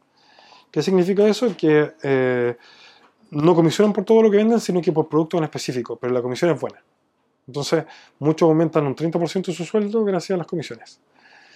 Eh, el reto futuro que tenemos es cómo poder mantenernos en equilibrio con el aumento tan alto que hay de los costos por la UF, que nos ataca por el lado de- del arriendo, que es la inflación pasada a. A pe- Es una manera de, pas- de traspasar la inflación, ¿no? Y el otro el que está creciendo mucho, que es el costo del recurso humano. Porque, por ejemplo, ahora subió el sueldo mínimo y crearon eh, formas de ayudar a las empresas a financiar el sueldo mínimo, pero no tomaron en cuenta que muchas empresas tomamos el sueldo mínimo como base, pero le agregamos extras. Por lo tanto, nuestros trabajadores no ganan el sueldo mínimo, por lo tanto, no podemos acceder a ese tipo de beneficios. Tenemos que solventarlos todos nosotros, aunque usemos el sueldo mínimo como base de donde salen los demás.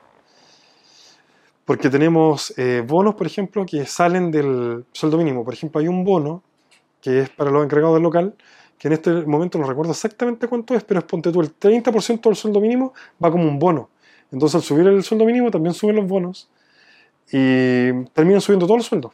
Porque así lo, lo- lo- buscamos una forma en que eh, a los trabajadores les aumenten los salarios automáticamente, no solamente el sueldo base, sino que todos los bonos a partir del sueldo mínimo, porque lo tomamos como, base.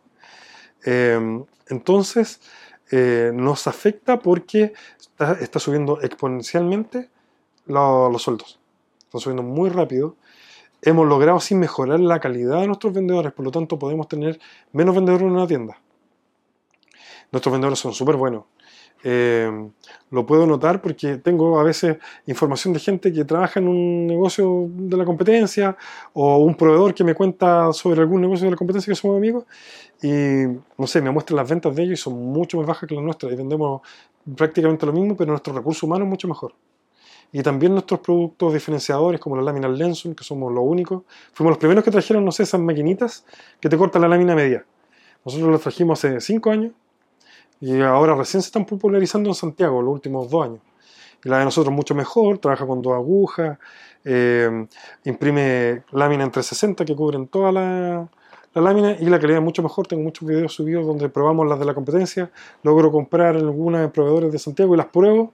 Hago pruebas frente a la Lenson y de nosotros mucho mejor. Y le hacemos mucho marketing a esos productos diferenciadores y que le pagan comisión al vendedor. Y con eso nos mantenemos todavía en un buen equilibrio. Pero veo que hay peligro en cinco años de que se cruce los costos con las ventas, con las utilidades. Entonces tenemos que seguir buscando productos nuevos y tenemos que buscar formas en la que podamos abaratar costos o subir los promedios del ticket de, de corte, del, del corte de ticket del, del- del cliente. Perfecto. En cuanto a la facturación de Tecnobox, actualmente de cuánto estamos hablando? Eh, el Tec- Tecnobox de Felipe y mío en total debe andar este año por unos, esperamos unos 7.500 millones un poco más. Las franquicias, cada una tiene un monto diferente, pero bueno también. Y, el, y acá el mayorista, espero que ande por unos... La verdad, acá el mayorista no sé, porque es eh, eh, relativamente nuevo. Pero como probé a Tecnobox, debe andar en unos 1.500 millones más o menos lo que, lo que compramos en lo que compramos a esta empresa de nosotros mismos. Así que el negocio en total en ventas debe andar por unos 8.500 millones. Perfecto. Que partió con 850 lucas. Así que multiplicamos hartos ceros. ¿Te imaginaste en algún minuto que podía llegar a hacer esto? Eh, sí me imaginé que iba a tener una empresa grande, eh, porque siempre quise tener una cadena, pero la forma en la que se desarrolla va cambiando tanto que al final, así como es- específicamente cómo funciona ahora, no me lo imaginé, porque como te dije al principio, yo pensé que iba a tener un negocio de tablet y de teléfonos. Y ahora vendemos accesorios para celular, ar- eh, artículos de protección, cables, mucha juguetería, eh, muchas cámaras de seguridad eh, artículos de reparación, eh, tenemos servicio técnico, tenemos un montón de, de- de rubros distintos que están dentro del mismo negocio. Y bueno, y, y también que cambian mucho, igual me imaginaba una tienda súper estándar y actualmente una tienda en un barrio popular o en, un cen- o en el centro, en un mall o en un barrio alto, cambian mucho sus productos porque nos dimos cuenta de que no podemos vender lo mismo en todos lados. Interesante eso. Sí, es que a muchos dueños les pasa que se empeñan en vender lo que ellos quieren. Por ejemplo, si te gusta iPhone, te especializas en iPhone y lo muestras, pero quizá en la ciudad que llegaste no es popular el iPhone. Entonces no, no tienes que vender lo que tú quieres, sino que lo que te está pidiendo el mercado, porque lo pides solo. Pregunta práctica. ¿En qué minuto te hiciste tu primer sueldo? ¿Te pagaste tu primer sueldo? Te lo pregunto porque es común entre los emprendedores no pagarse sueldo durante mucho tiempo. Eh, sí, bueno, el Felipe tenía un sueldo menor al mínimo. Yo creo que como a los dos meses empezó a tener un sueldo así súper chico y eh, empezamos a tener un sueldo como al año y medio. Al año y medio. Sí. Eh, hay que sacrificar la utilidad el, el prim- el año y medio, por lo menos. Recién como con tres sucursales eh, empezamos a tener sueldo. Sí. Y bueno, y súper importante que sea un sueldo, y no que sea que tú saques según tus necesidades de, de la cuenta de la empresa. Claro. Sino que tener un sueldo nosotros imponemos, funcionamos en forma súper ordenada. ¿Y siempre fueron ordenados desde un principio? Por ejemplo, teniendo como una cuenta corriente de empresa. No porque no te la dan. No te dan la, la cuenta empresa cuando estás recién partiendo. Y cuando partimos, partimos con mi nombre como persona natural. Fue un error haberlo hecho y como al año y medio cuando empecé a abrir más sucursales lo, lo cambié. Creamos sociedades. Ah, recién al año y medio de empezar el negocio, armaron la sociedad. Sí, abrí actividades como persona natural. Ya. Todo nombre mío no. ¿Y, ¿Y eso por qué lo hiciste así? Eh, por desconocimiento porque bueno, más que desconocimiento me parecía como, no, no conocía muy bien los beneficios de tener una sociedad. Pensaba que era básicamente lo mismo, mi papá siempre tenía una fratería a nombre de él, entonces me pareció que era lo mismo. Después me di cuenta de que arriesga el patrimonio personal con la empresa y que lo mejor es que tengas patrimonio separado y que los riesgos los corra la, la empresa, no, la, no el patrimonio personal del dueño.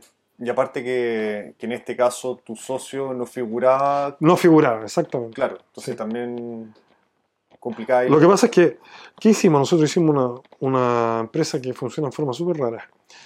Yo no abrí una sociedad con él 50 y 50, sino que abrimos dos sociedades en las que cada uno era el dueño del 100% de sus acciones, de su empresa, y íbamos abriendo una tienda es tuya, una tienda es mía, una tienda es tuya, una tienda es mía. Independiente de las ventas. Independiente de la venta, sí. Funciona totalmente de palabra, es decir, si quisiéramos separar la empresa, se separa mañana. Y eso funciona así hasta el día de hoy. Funciona así hasta el día de hoy, sí. Ah, mira, es interesante. O sea, Sí. son... Sí, no tenemos, no tenemos ningún vínculo eh, legal en nuestra sociedad. El vínculo es de palabra nomás y porque lo hicimos juntos. ¿Y eso fue algo que se les ocurrió, que alguien se los recomendó? Mm, eh, a nosotros se nos ocurrió cuando llegamos a la primera oficina contable grande, porque al principio uno, se, uno ahorra hasta con el contador. Entonces al final teníamos como un lleva libro nomás que no te asesoraba en nada. De hecho me acuerdo que me colocó en 14 TER que no me permitía después aprovechar la contabilidad completa. Porque el 14 TER se hace solo básicamente.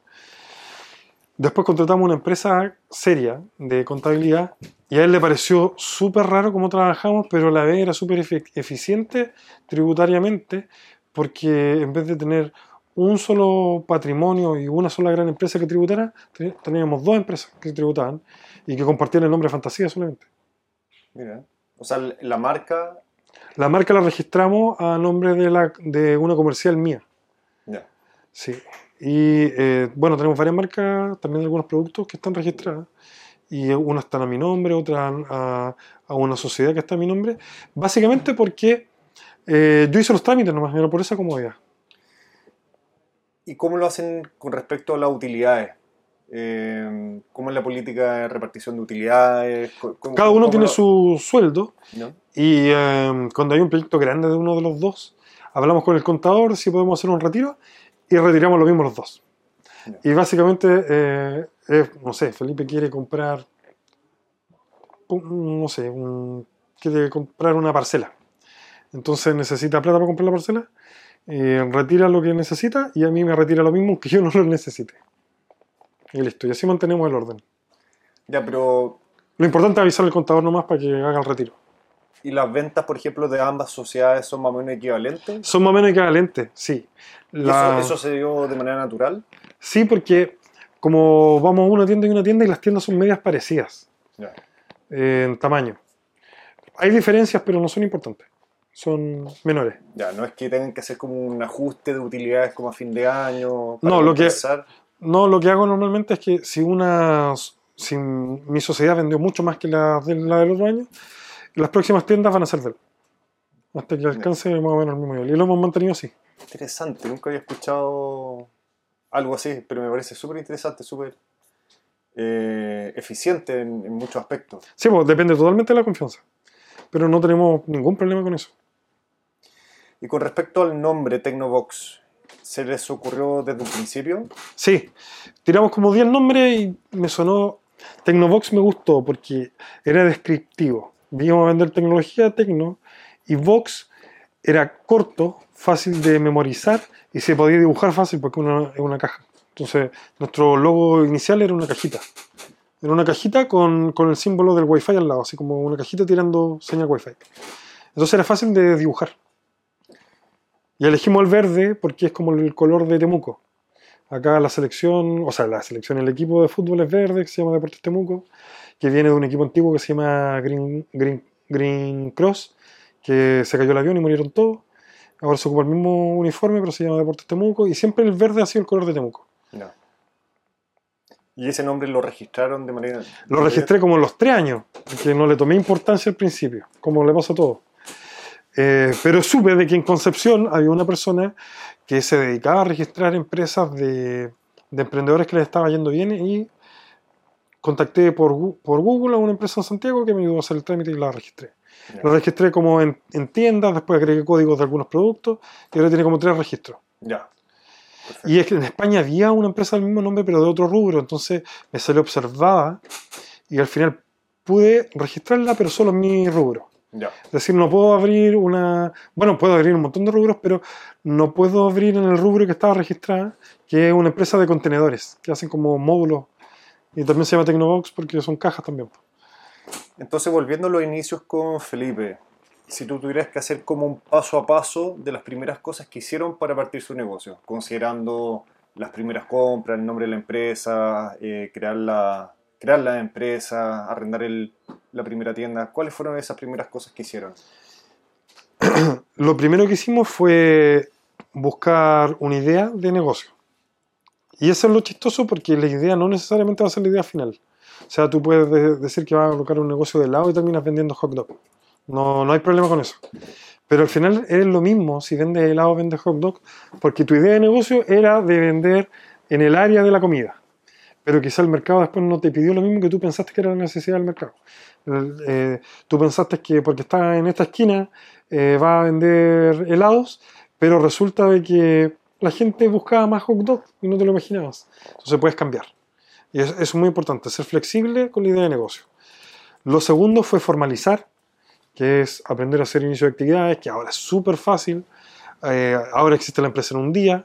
Cuando yo recién abrí no había empresa, empresa en un día, había que... Esa era una de las complicaciones por lo que lo hice una empresa natural, como persona natural. No había empresa en un día. Recuérdense que la empresa en un día fue del primer gobierno de Piñera. Y cuando nosotros eh, empezamos en 2013, me acuerdo que estaba Bachelet, así que no existía la empresa en un día. Por lo tanto, había que contratar a un abogado, hacer una escritura pública, que saliera en el diario oficial, había que pasar por todo eso. Entonces era lento y por eso nos arrancamos como persona natural. Esa es la verdadera explicación. Ahora parece ridículo porque es tan fácil hacer una empresa en un día.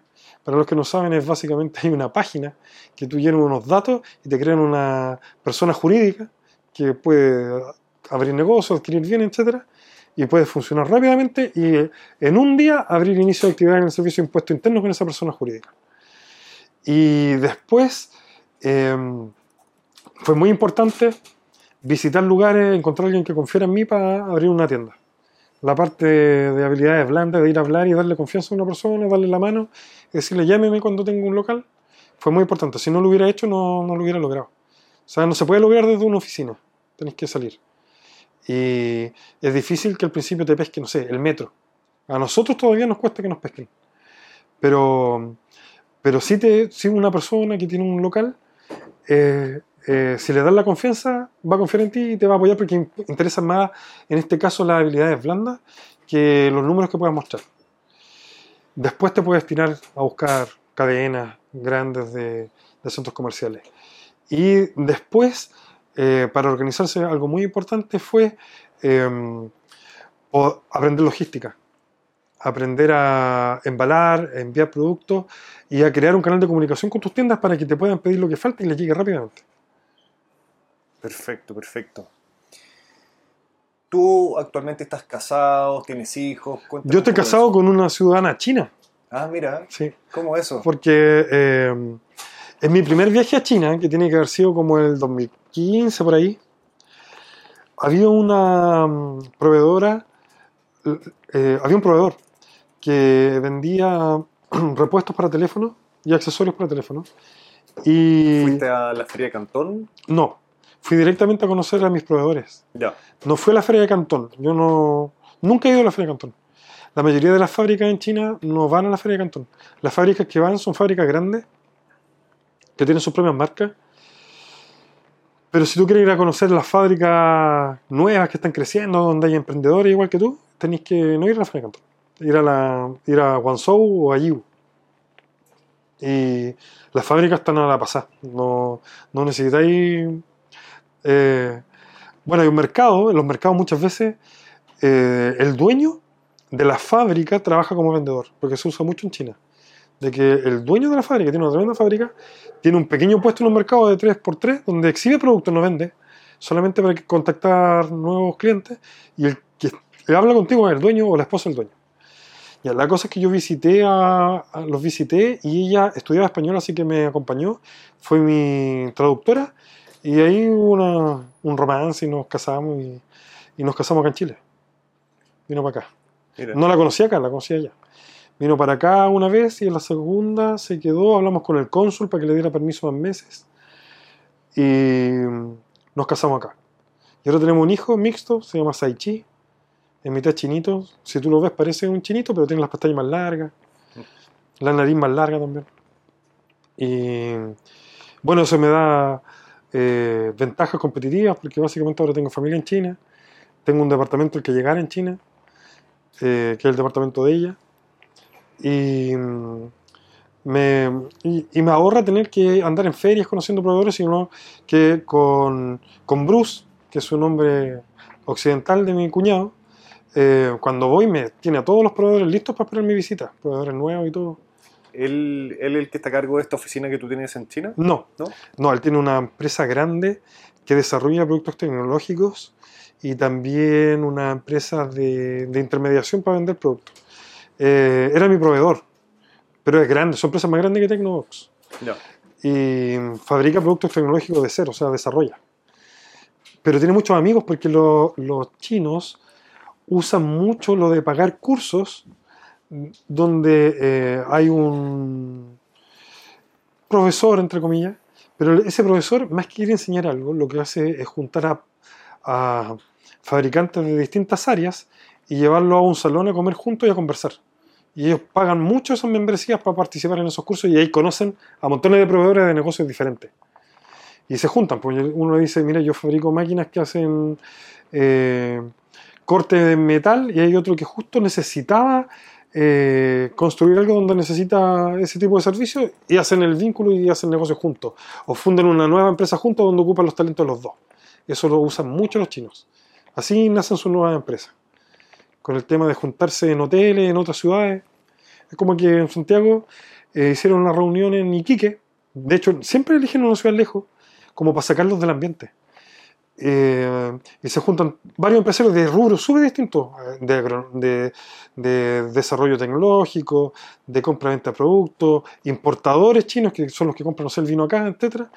Y se juntan en, en Iquique y hacen una reunión y conversan y toman y buena- logran buenas migas porque los chinos son súper buenos anfitriones, eh, se pelean por quien paga y conocen gente de otro, de otro negocio y, hacen, y juntan los talentos de todos y hacen un negocio juntos. Eso es súper común en China. Que aquí falta. Aquí falta que venga un fabricante con uno que sea bueno para comerciar, con otro que tenga contacto en China y que no sean socios ni amigos, pero se conozcan en una reunión y hagan una empresa nueva juntos. O sea, crean, arman muy buena sinergia. Sí, hacen grupos grandes de 200 personas y están todos tomando. eh, No parece una reunión, pero termina siendo una reunión porque hacen muy buenos contactos. ¿Tú, Y la tú- próxima- tú has participado en alguno de estos? Sí, participé uno en uno, una vez. Eran todos chinos, obviamente, ninguno hablaba inglés, excepto me acuerdo el profesor de, de ellos. Eh, pero con mi esposa y con Bruce me ayudaron a traducir, me ofrecieron varios negocios. Porque ven en occidental, en especial, es muy bueno ser chileno en China, te tratan súper bien.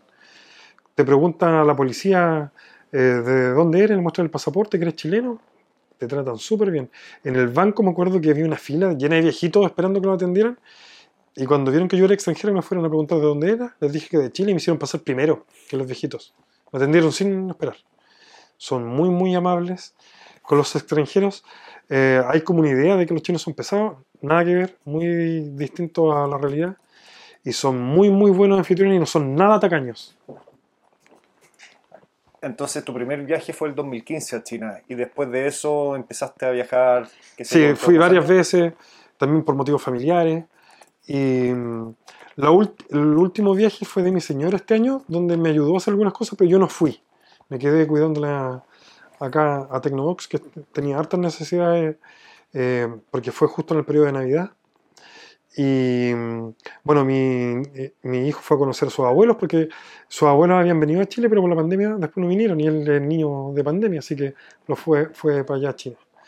También me interesa ir a vivir a China eh, probablemente el otro año, porque quiero que mi hijo desarrolle su idioma mejor, porque acá habla solo con su mamá y poco. En China como que le explotó la cabeza, llegó hablando mucho más chino, eh, pese que estuvo tres meses o dos meses y medio. O sea, ¿tu plan es irte a vivir completamente a China o estar como mitad y mitad? No, irme a vivir completamente a China por unos dos años. Ya. para ayudar a mi hijo a que no pierda su cultura y por las ventajas competitivas también que nos ofrece que yo esté allá, porque podría acelerar aún más la ventaja que tenemos con la competencia de llegar primero. Perfecto. Porque igual pierdo tiempo con las muestras. Mm. Ahí me ahorraría el tiempo de muestras, yo los veo ahí mismo, decido qué calidad quiero y compro. Porque ese es otro error en China, las calidades, el mismo producto está en muchas calidades. Y el chino siempre te quiere vender la calidad buena. Existe la idea de que el chino te quiere vender lo malo, pero el chino siempre quiere vender lo bueno porque tiene que pelear menos con la garantía. Pero son los proveedores locales los que les piden la calidad eh, de África, porque ellos le dicen calidad de África porque los de África son los que piden las cosas más malas. Y uno sí puede pedir calidad europea en cualquier tipo de producto. O sea, hasta el mismo producto relleno con acerrín y relleno con baterías de buena calidad. Es interesante eso. Y como para ir cerrando, Ricardo, de verdad me han ganas de seguir conversando contigo por horas, hay demasiadas cosas interesantes acá. Y algo que tenía ganas de preguntarte es, con esta conexión eh, especial que tú tienes con China, porque obviamente te casaste con una persona allá, ¿cierto? ¿Qué es lo que más te llama la atención de la cultura china? ¿Qué es lo que más te ha llamado la atención en estos últimos años?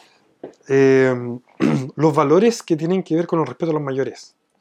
Eh, eso es lo primero que me llamó la atención, porque creo que en eso se basa la sociedad china y por eso son tan buenos para hacer negocios. Hay mucha gente, yo me relaciono harto con la comunidad china, que cree que a los chinos les va bien acá porque les mandan plata de China. No sé si lo has escuchado. Una vez vi un alcalde reclamando eso. Eso es totalmente falso. En China no hay ni pensiones. Entonces, ¿qué- qué? no hay pensión de gracia. O sea, si no trabajaste, no tenés pensión. No, hay, no te dan plata para nada. Todo funciona en base a que la familia es muy fuerte y normalmente cuando alguien va a emprender y no tiene plata, la familia le presta la plata. Él emprende, no sé, en Perú y cuando le va bien devuelve la plata y ayuda a otro familiar. Funciona así. Y normalmente el que toma la decisión es el más viejo de la familia, que funciona como un pater familia, como el de los romanos. Y todos lo respetan mucho. Eh, cuando uno va a comer con la familia, en China se usa mucho lo de ir a comer al restaurante, pero no como un lujo como es acá, sino que es porque no existe la, la costumbre de comer en la casa, con, la, con visitas. Algo muy asiático. Y comer afuera es súper barato también, así que no hay problema. Entonces, me llamó la atención que cuando servían té, siempre los jóvenes tomaban la, la, la donde estaba el agua caliente y le servían té a los viejitos de la mesa primero. Y ese orden todavía se respeta. Y no es que lo impongan. Y de hecho, eh, me acuerdo que me enseñaron de que cuando ellos me servían, porque como yo era extranjero, los viejitos me querían servir a mí a veces, los, los mayores, como una forma de mostrar aprecio. Y eh, me enseñaron que hay que hacer esto, que significa gracias. Que es, es como una persona haciendo esto. Y mm, eso me llamó mucho la atención, el respeto a los mayores, en todos, en todos lados. Hay mucho respeto a los mayores, en la calle, eh, las empresas dan bonos anuales a, la- a los trabajadores y se los se los entregan directamente al- a, los- a los padres. Por ejemplo, si tú, trabajaras en una empresa china, en vez de darte un bono anual a ti, le darían un bono a tus papás. Entonces tú trabajáis con, con trabajáis súper bien porque tienes mucho miedo a decepcionar a tus papás si no les llegó el bono porque fuiste un mal trabajador y eres una deshonra para tu familia. Funciona todo mucho en tratar de eh, mejorar a, a tu familia y mantener lo bueno de tu familia. ¿Qué le aconsejarías a alguien al momento de hacer negocios con, con China?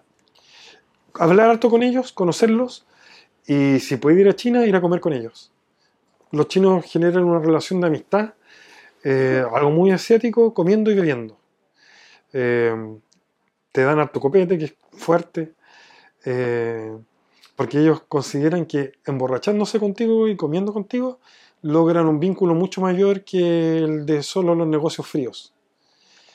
Por eso los chinos normalmente no dicen hacer negocios contigo. Ellos dicen que eh, van a colaborar contigo. Siempre. Siempre me llama la atención que usaban esa palabra. De cooperar y colaborar. Porque el negocio para ellos es una relación más íntima que el de nosotros. Aunque parezcan más fríos, son más fríos como por fuera nomás. Tú comes con ellos, bebes con ellos y pasas a ser como casi de su familia y puedes lograr muchas cosas. Y en estas comidas generalmente son ellos los que invitan. Sí, normalmente el que invita eh, es el chino porque uno es extranjero y lo toman como... Bueno, en- tradicionalmente en China el mayor paga. Es decir, si van un grupo de chinos y hay alguien de 40 años y los otros son de 35, el de 40 le paga a todos. Y es lo normal. Eh, también sé que pasa harto en Corea. El tema de, de la edad es muy importante. Pero nosotros los extranjeros, ellos siempre van a pagar. Nuestra forma de mostrar el agradecimiento puede ser comprar un regalo. Ellos agradecen mucho lo de comprar un regalo que sea bien personalizado, de que haya sido pensado para ellos, más que por el valor económico. Y como extranjero sí hay que ir preparado para hacer regalos, porque ellos también son muy buenos para hacer regalos y además te tratan muy bien. Entonces te dejan disminuido un poco porque sientes que les deben mucho. Entonces para compensar eso, eh, te conviene llevar buenos regalos de acá. Buen Y consejo. el vino chileno no es buen regalo porque ya lo venden en todos lados.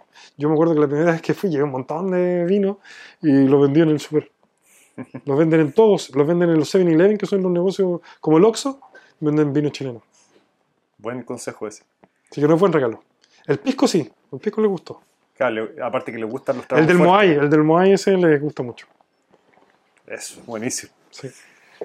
Para terminar, Ricardo, yo creo que definitivamente esta entrevista va a requerir una parte 2 en algún minuto. Yo estoy seguro que la gente lo va a pedir, estoy seguro. Lo vamos a ver después en los comentarios de este video. Para cerrar, con toda esta experiencia que tú tienes haciendo ne- negocios con China, abriendo eh, todas estas tiendas que has abierto, teniendo eh, más de 200 trabajadores, más de 250 trabajadores, ¿Qué consejo le darías a los emprendedores o a las personas que quieren emprender? ¿Cuáles son tus principales consejos para alguien que quiere empezar un negocio? Ya, bueno, lo mío no es muy tradicional. Por ejemplo, yo no me endeudé, trabajé con capital propio. Eh, así que si yo pudiera recomendar algo, recomendaría no endeudarse, que es algo súper diferente a lo que recomienda la mayoría de los gurús de emprendimiento. Nunca te... Nunca, nada, Nunca. nada. No, no, no ocupamos el banco para algo distinto que sea guardar la plata y hacer los pagos. Pero no. Nosotros siempre trabajamos con nuestro capital y con nuestra realidad. Porque muchos caen. Mira, hay dos vicios que te pasan siempre con el banco. Uno es trabajar en una realidad distinta. Eh, el banco te presta plata y tú lo inyectáis y después no te devuelve y no puedes pagar. Y la segunda es estar desfasado de la realidad que también lo he visto en muchos emprendedores, que es que en diciembre, cuando las ventas están buenas o cuando un gobierno está funcionando bien y la economía está bien, te endeudas, te endeudas, te endeudas, te endeudas, tiras todo para adelante y estás recibiendo plata, pero a la vez estás endeudándote cuando estás recibiendo, eh, cuando el negocio está funcionando bien. Y el problema es cuando cambian las cosas, porque la economía es así. Y no es corto, cuando la economía está mala dura dos años, tres años. Yo ya he vivido dos crisis económicas eh, cuando la economía está mal, estás pagando los costos de las deudas de cuando la economía estaba bien y te endeudabas sin miedo. Entonces te pasa ahora que tienes que tratar de sobrevivir y además estás costeando los altos costos de las deudas que adquiriste cuando había mucho flujo de plata y que era fácil conseguir mucho dinero. Entonces no viven en la realidad y muchos mueren por eso. Se ahogan en, la- las deudas. Nosotros sobrevivimos a la pandemia sin ninguna ayuda del Estado ni, y sobrevivimos a, a la crisis económica que hay ahora, a la subida del dólar, al, al tema de, de la, re- de la revuelta social, gracias a que no teníamos deuda y que teníamos ahorros. Yo creo harto en la economía antigua de ahorrar, porque muchos economistas actuales no creen en el ahorro, pues creen que la economía se solventa en base a generar deuda y que la deuda mueve la economía. Yo creo eh, en, lo- en la economía antigua del ahorro y usar el ahorro para invertir. Buenísimo. Sí. Sí, eso te vuelve, eh, te, blinda. O sea, no puedes votar a alguien que tiene el respaldo de sus ahorros como eh, fuente de financiamiento. Simplemente no puede caer, pues hizo su ahorro. Y aparte que eso te da mucha más tranquilidad. Tranquilidad mental para pensar, sí. Para moverte y ser flexible mentalmente, porque se ahogan muchos emprendedores en las deudas. Mm. Los matan, entran en depresión, etcétera. Muy buen consejo. Sí. ¿Algún otro consejo que te gustaría compartir? Eh, que no le tengan miedo a ser jóvenes, que intenten hartas. eh, muchas veces tienen miedo a que no te tomen en cuenta por ser muy joven. Eh, déjate el bigote. pero si tú tienes buenas ideas de negocio y le muestras la confianza a la gente, van a confiar en ti, te van a, arrendar en ese lugar que te parece poco probable. La gente ha confiado en nosotros, no le debemos a nadie, nunca le hemos quedado debiendo a un trabajador ni a un proveedor, eh, jamás, nunca. No, no, para nosotros es súper importante el tema de eh, ser responsable con los pagos y nunca atrasarnos con los pagos. En toda la historia, una sola vez me atrasé un día con un pago de los trabajadores, que era porque en ese tiempo funcionaba muy mal el tema de recursos humanos y se demoraron mucho nomás en poder calcularlo. Y fue una tremenda vergüenza, nunca me había demorado en pagar un día. Pero luego de eso nunca más. Bien, pues Ricardo, Vale. muchísimas gracias. Muy entretenida la entrevista, muy agradecido de esta historia tan entretenida de, desde cómo partió Tecnobox hasta el día de hoy, por todo lo que han pasado, todos estos aprendizajes que has tenido. Visítanos en Santiago, estamos empezando en Eso, Santiago. sí, Sí. de todas maneras. En el Molto Balá, el último que abrimos, así que ahí podéis ver cómo está funcionando en, ahora ya grande y en mall. Ya, buenísimo. Sí. Ya, Ricardo, ¿te parece que ahora me muestre un poco tu centro de operaciones? Ya.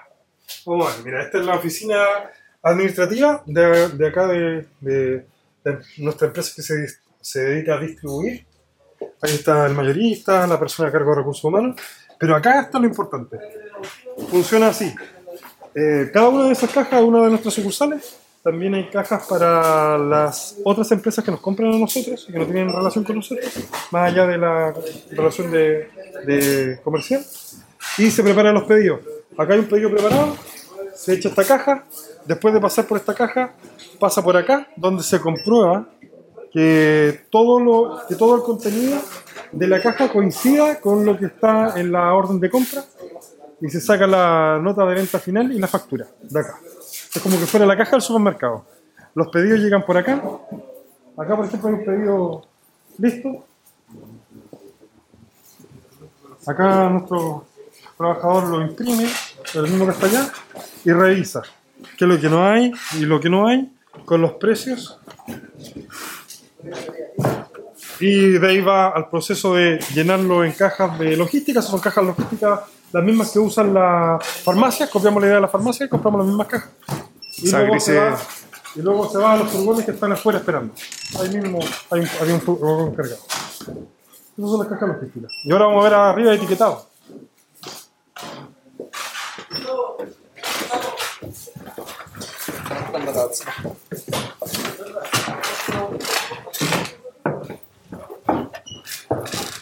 Acá está etiquetado. Eh, aquí, por ejemplo, van llegando carcasas. Los chicos les colocan las etiquetas. No sé si va con uno con dos etiquetas este. Con dos. Una del código de barra y otro con la otra la descripción. Y listo. Esto lo trajimos de China y nos ayuda a mejorar la velocidad del trabajo porque como es en cadena, eh, ninguno puede ir más lento que el resto o altera el funcionamiento del etiquetado. Antes pasaba que cada mesa tenía un ritmo distinto, pero con esto mantenemos un ritmo constante todo el rato.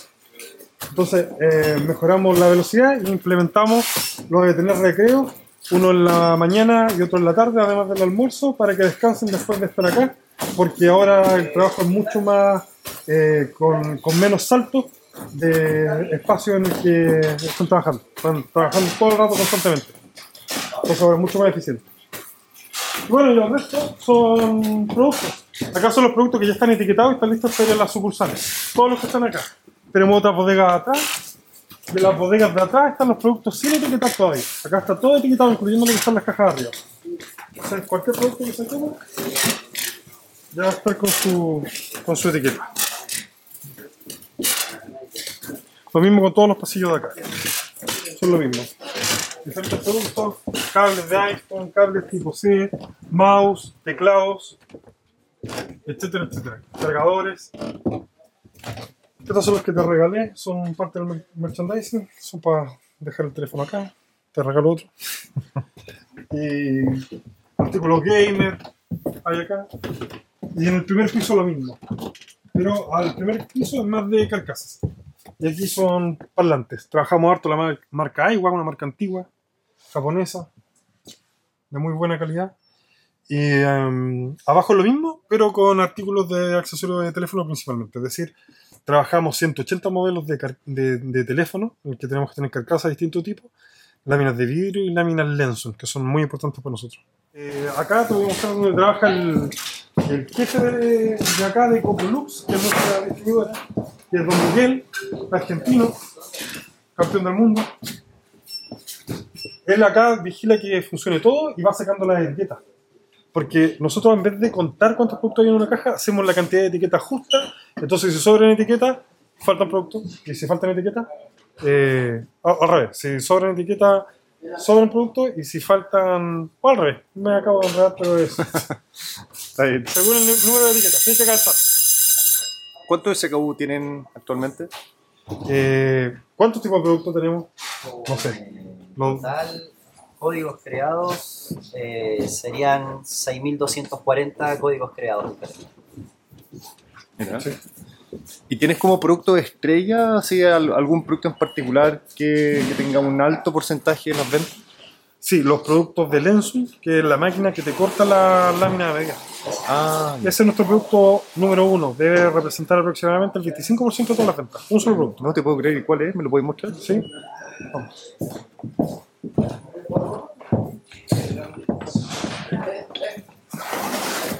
Hay que tocó el, tocó el timbre porque salieron la colación. Funciona igual que un colegio, como te decía.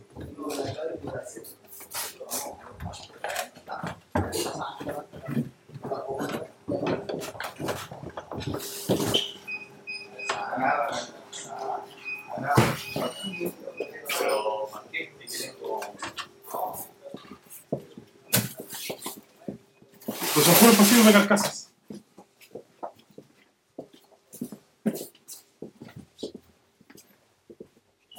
Por aquí está.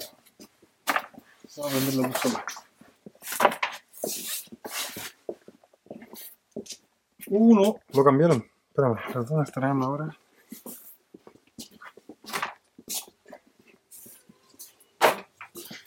¿Y las carcasas también son un fuerte? Sí, son un fuerte. Son como el 10% de la venta. Y los vidrios también, son como el 10%. Que los traemos a granel. Yo creo que vamos a traer la máquina atrás entonces. Espera un poquito. Donde le damos la mantención. Ah, perfecto.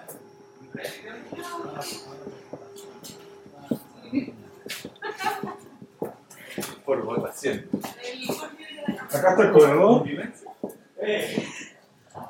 Y esta es la. Están los chiquillos. Y estas son las vanes que se van a repartir a las, a las distintas sucursales. Sí, tenemos muchos vehículos. Acá hay una pequeña porción nomás.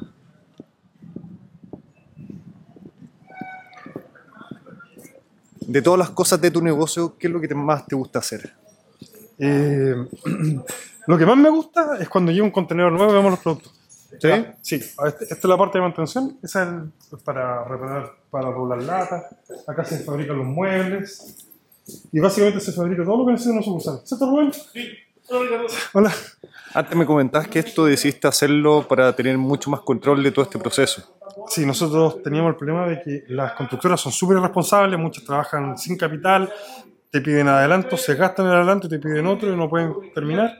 Así que nosotros tenemos nuestra propia constructora con el hermano de Felipe, que es ingeniero constructor. Nos fabrica todas las sucursales y ahora eso nos permite abrir un montón de sucursales al mismo tiempo. Ahora mismo estamos abriendo cuatro. Eh, acá está la parte de mantención de equipos electrónicos. Mantienen los computadores, los teléfonos de cada sucursal, porque todos quieren. Y acá están las máquinas Lenson. Hola chiquillos. ¿Tienen una máquina Lenson? Sí. Ya. Este es el producto estrella. Hola, hola. Es esta máquina que eh, desde China le cargan todos los modelos nuevos de teléfono constantemente. Y eh, lo que hace es cortarte la lámina de medida con estas dos agujas acá. Se mueven, después te mando un video para que puedas usar Eso. y em, te corta todas las láminas a medida. Entonces, lo que nos permite es no tener sobrestock, porque ocupa un solo, una sola medida de lámina y la corta para cada teléfono. Entonces, antes te pasaba con los vidrios que tenías que tener para cada modelo, no sé, mil láminas y te quedas corto de una, otras te sobraban, otras no se vendían nunca, etcétera. En cambio, acá solamente ocupa un tipo de lámina y la máquina lo corta en el instante. Buenísimo. Así que nos permite ahorrar mucho. Eso. Vamos, sigamos. Ya.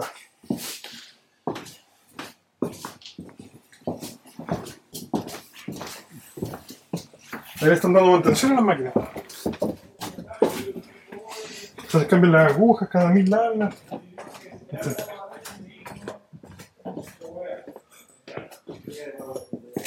Bueno, y acá al final, ¿Esto qué es? esta es eh, la oficina de Felipe que está ahí, Ah, ya. y acá un pequeño gimnasio que hizo él. Un pequeño- A verlo. Sí.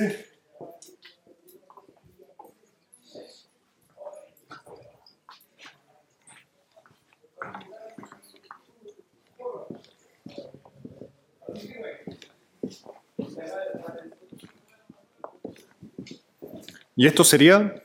Este es el taller de los.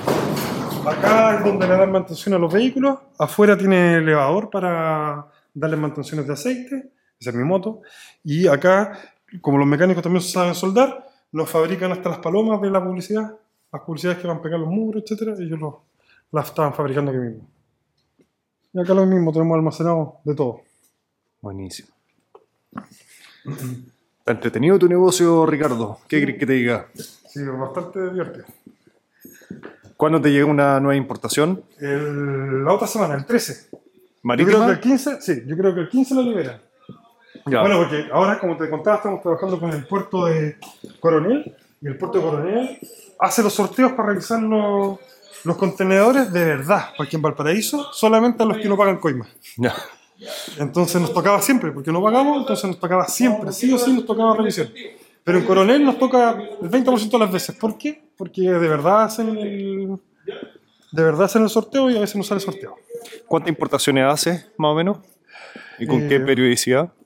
Un contenedor cada 45 días y tres embarques aéreos mensuales. Ya, un contenedor de 40. De 40 HQ, los más grandes. Ya. Sí. Lo llenáis. Sí, lo que pasa es que el de 40 y el de 40 HQ valen 50 dólares de diferencia y hacen varios metros más. Esa es la marca de la distribuidora, EcoProlux. Por eso los uniformes de los chiquillos de la bodega dicen EcoProlux. ¿Cuáles son tus grandes lujos en la vida? Eh, ¿Qué puede ser material o no material? bueno, gran lujo, eh, tener tiempo. Tengo mucho tiempo libre. ¿Sí? para hacer lo que yo quiera. Es decir, me puedo dedicar do- dos semanas de cabeza a mejorar algo y después de ese desgaste fuerte puedo tomarme una semana completa para ir a la playa. ¿Eso te gusta hacer? ¿Como ir a la playa? Si tengo una casa en la playa, ¿A arriba dónde? de un cerro, ¿A dónde? en Puerto Saavedra, que es la ciudad costera de acá. Ya, Y voy harto para allá. ya, la También el campo, sí. También el campo me gusta mucho. Y em, colecciono relojes, eso es como, un- como el, el lujo material. ¿Y en la playa qué te gusta hacer? ¿Descansar o...? Me gusta que llueva, porque acá llueve mucho. Entonces me gusta ir a disfrutar la lluvia ¿Sí? con fuego en la playa. Sí. ¿Y hay algo más que te gusta hacer como en tu pasatiempo? Eh, soy bueno para leer, paso mucho tiempo leyendo, me gusta harto la política, me gusta mucho eh, escuchar programas radiales de política, por los opuestos, por ejemplo, me gusta mucho. Me gusta andar en moto, tengo dos motos y ando harto en moto. ¿Y los libros de algún tema en particular? Voy cambiando, me ha dado por aprender de historia, eh, me gusta mucho Alejandro Magno, eh, Julio César y también fantasía eh, y a veces también de emprendimiento. Ya.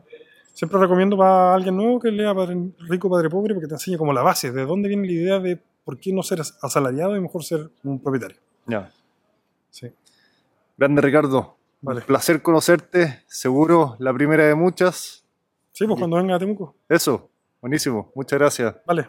Bueno, hemos llegado al final de esta entrevista. Espero que te haya gustado. Te recuerdo ponerle un me gusta si es que te gustó, comentar lo que más te gustó, suscribirte a mi canal, por supuesto, y visitar emprendedorchile.cl. Si te interesó, por ejemplo, el tema de importaciones, uno de los cursos de importaciones más populares que hay en Chile, por donde han pasado más de 13.000 alumnos en mi plataforma, lo vas a encontrar en emprendedorchile.cl. Así que eso es todo y nos vemos hasta la próxima.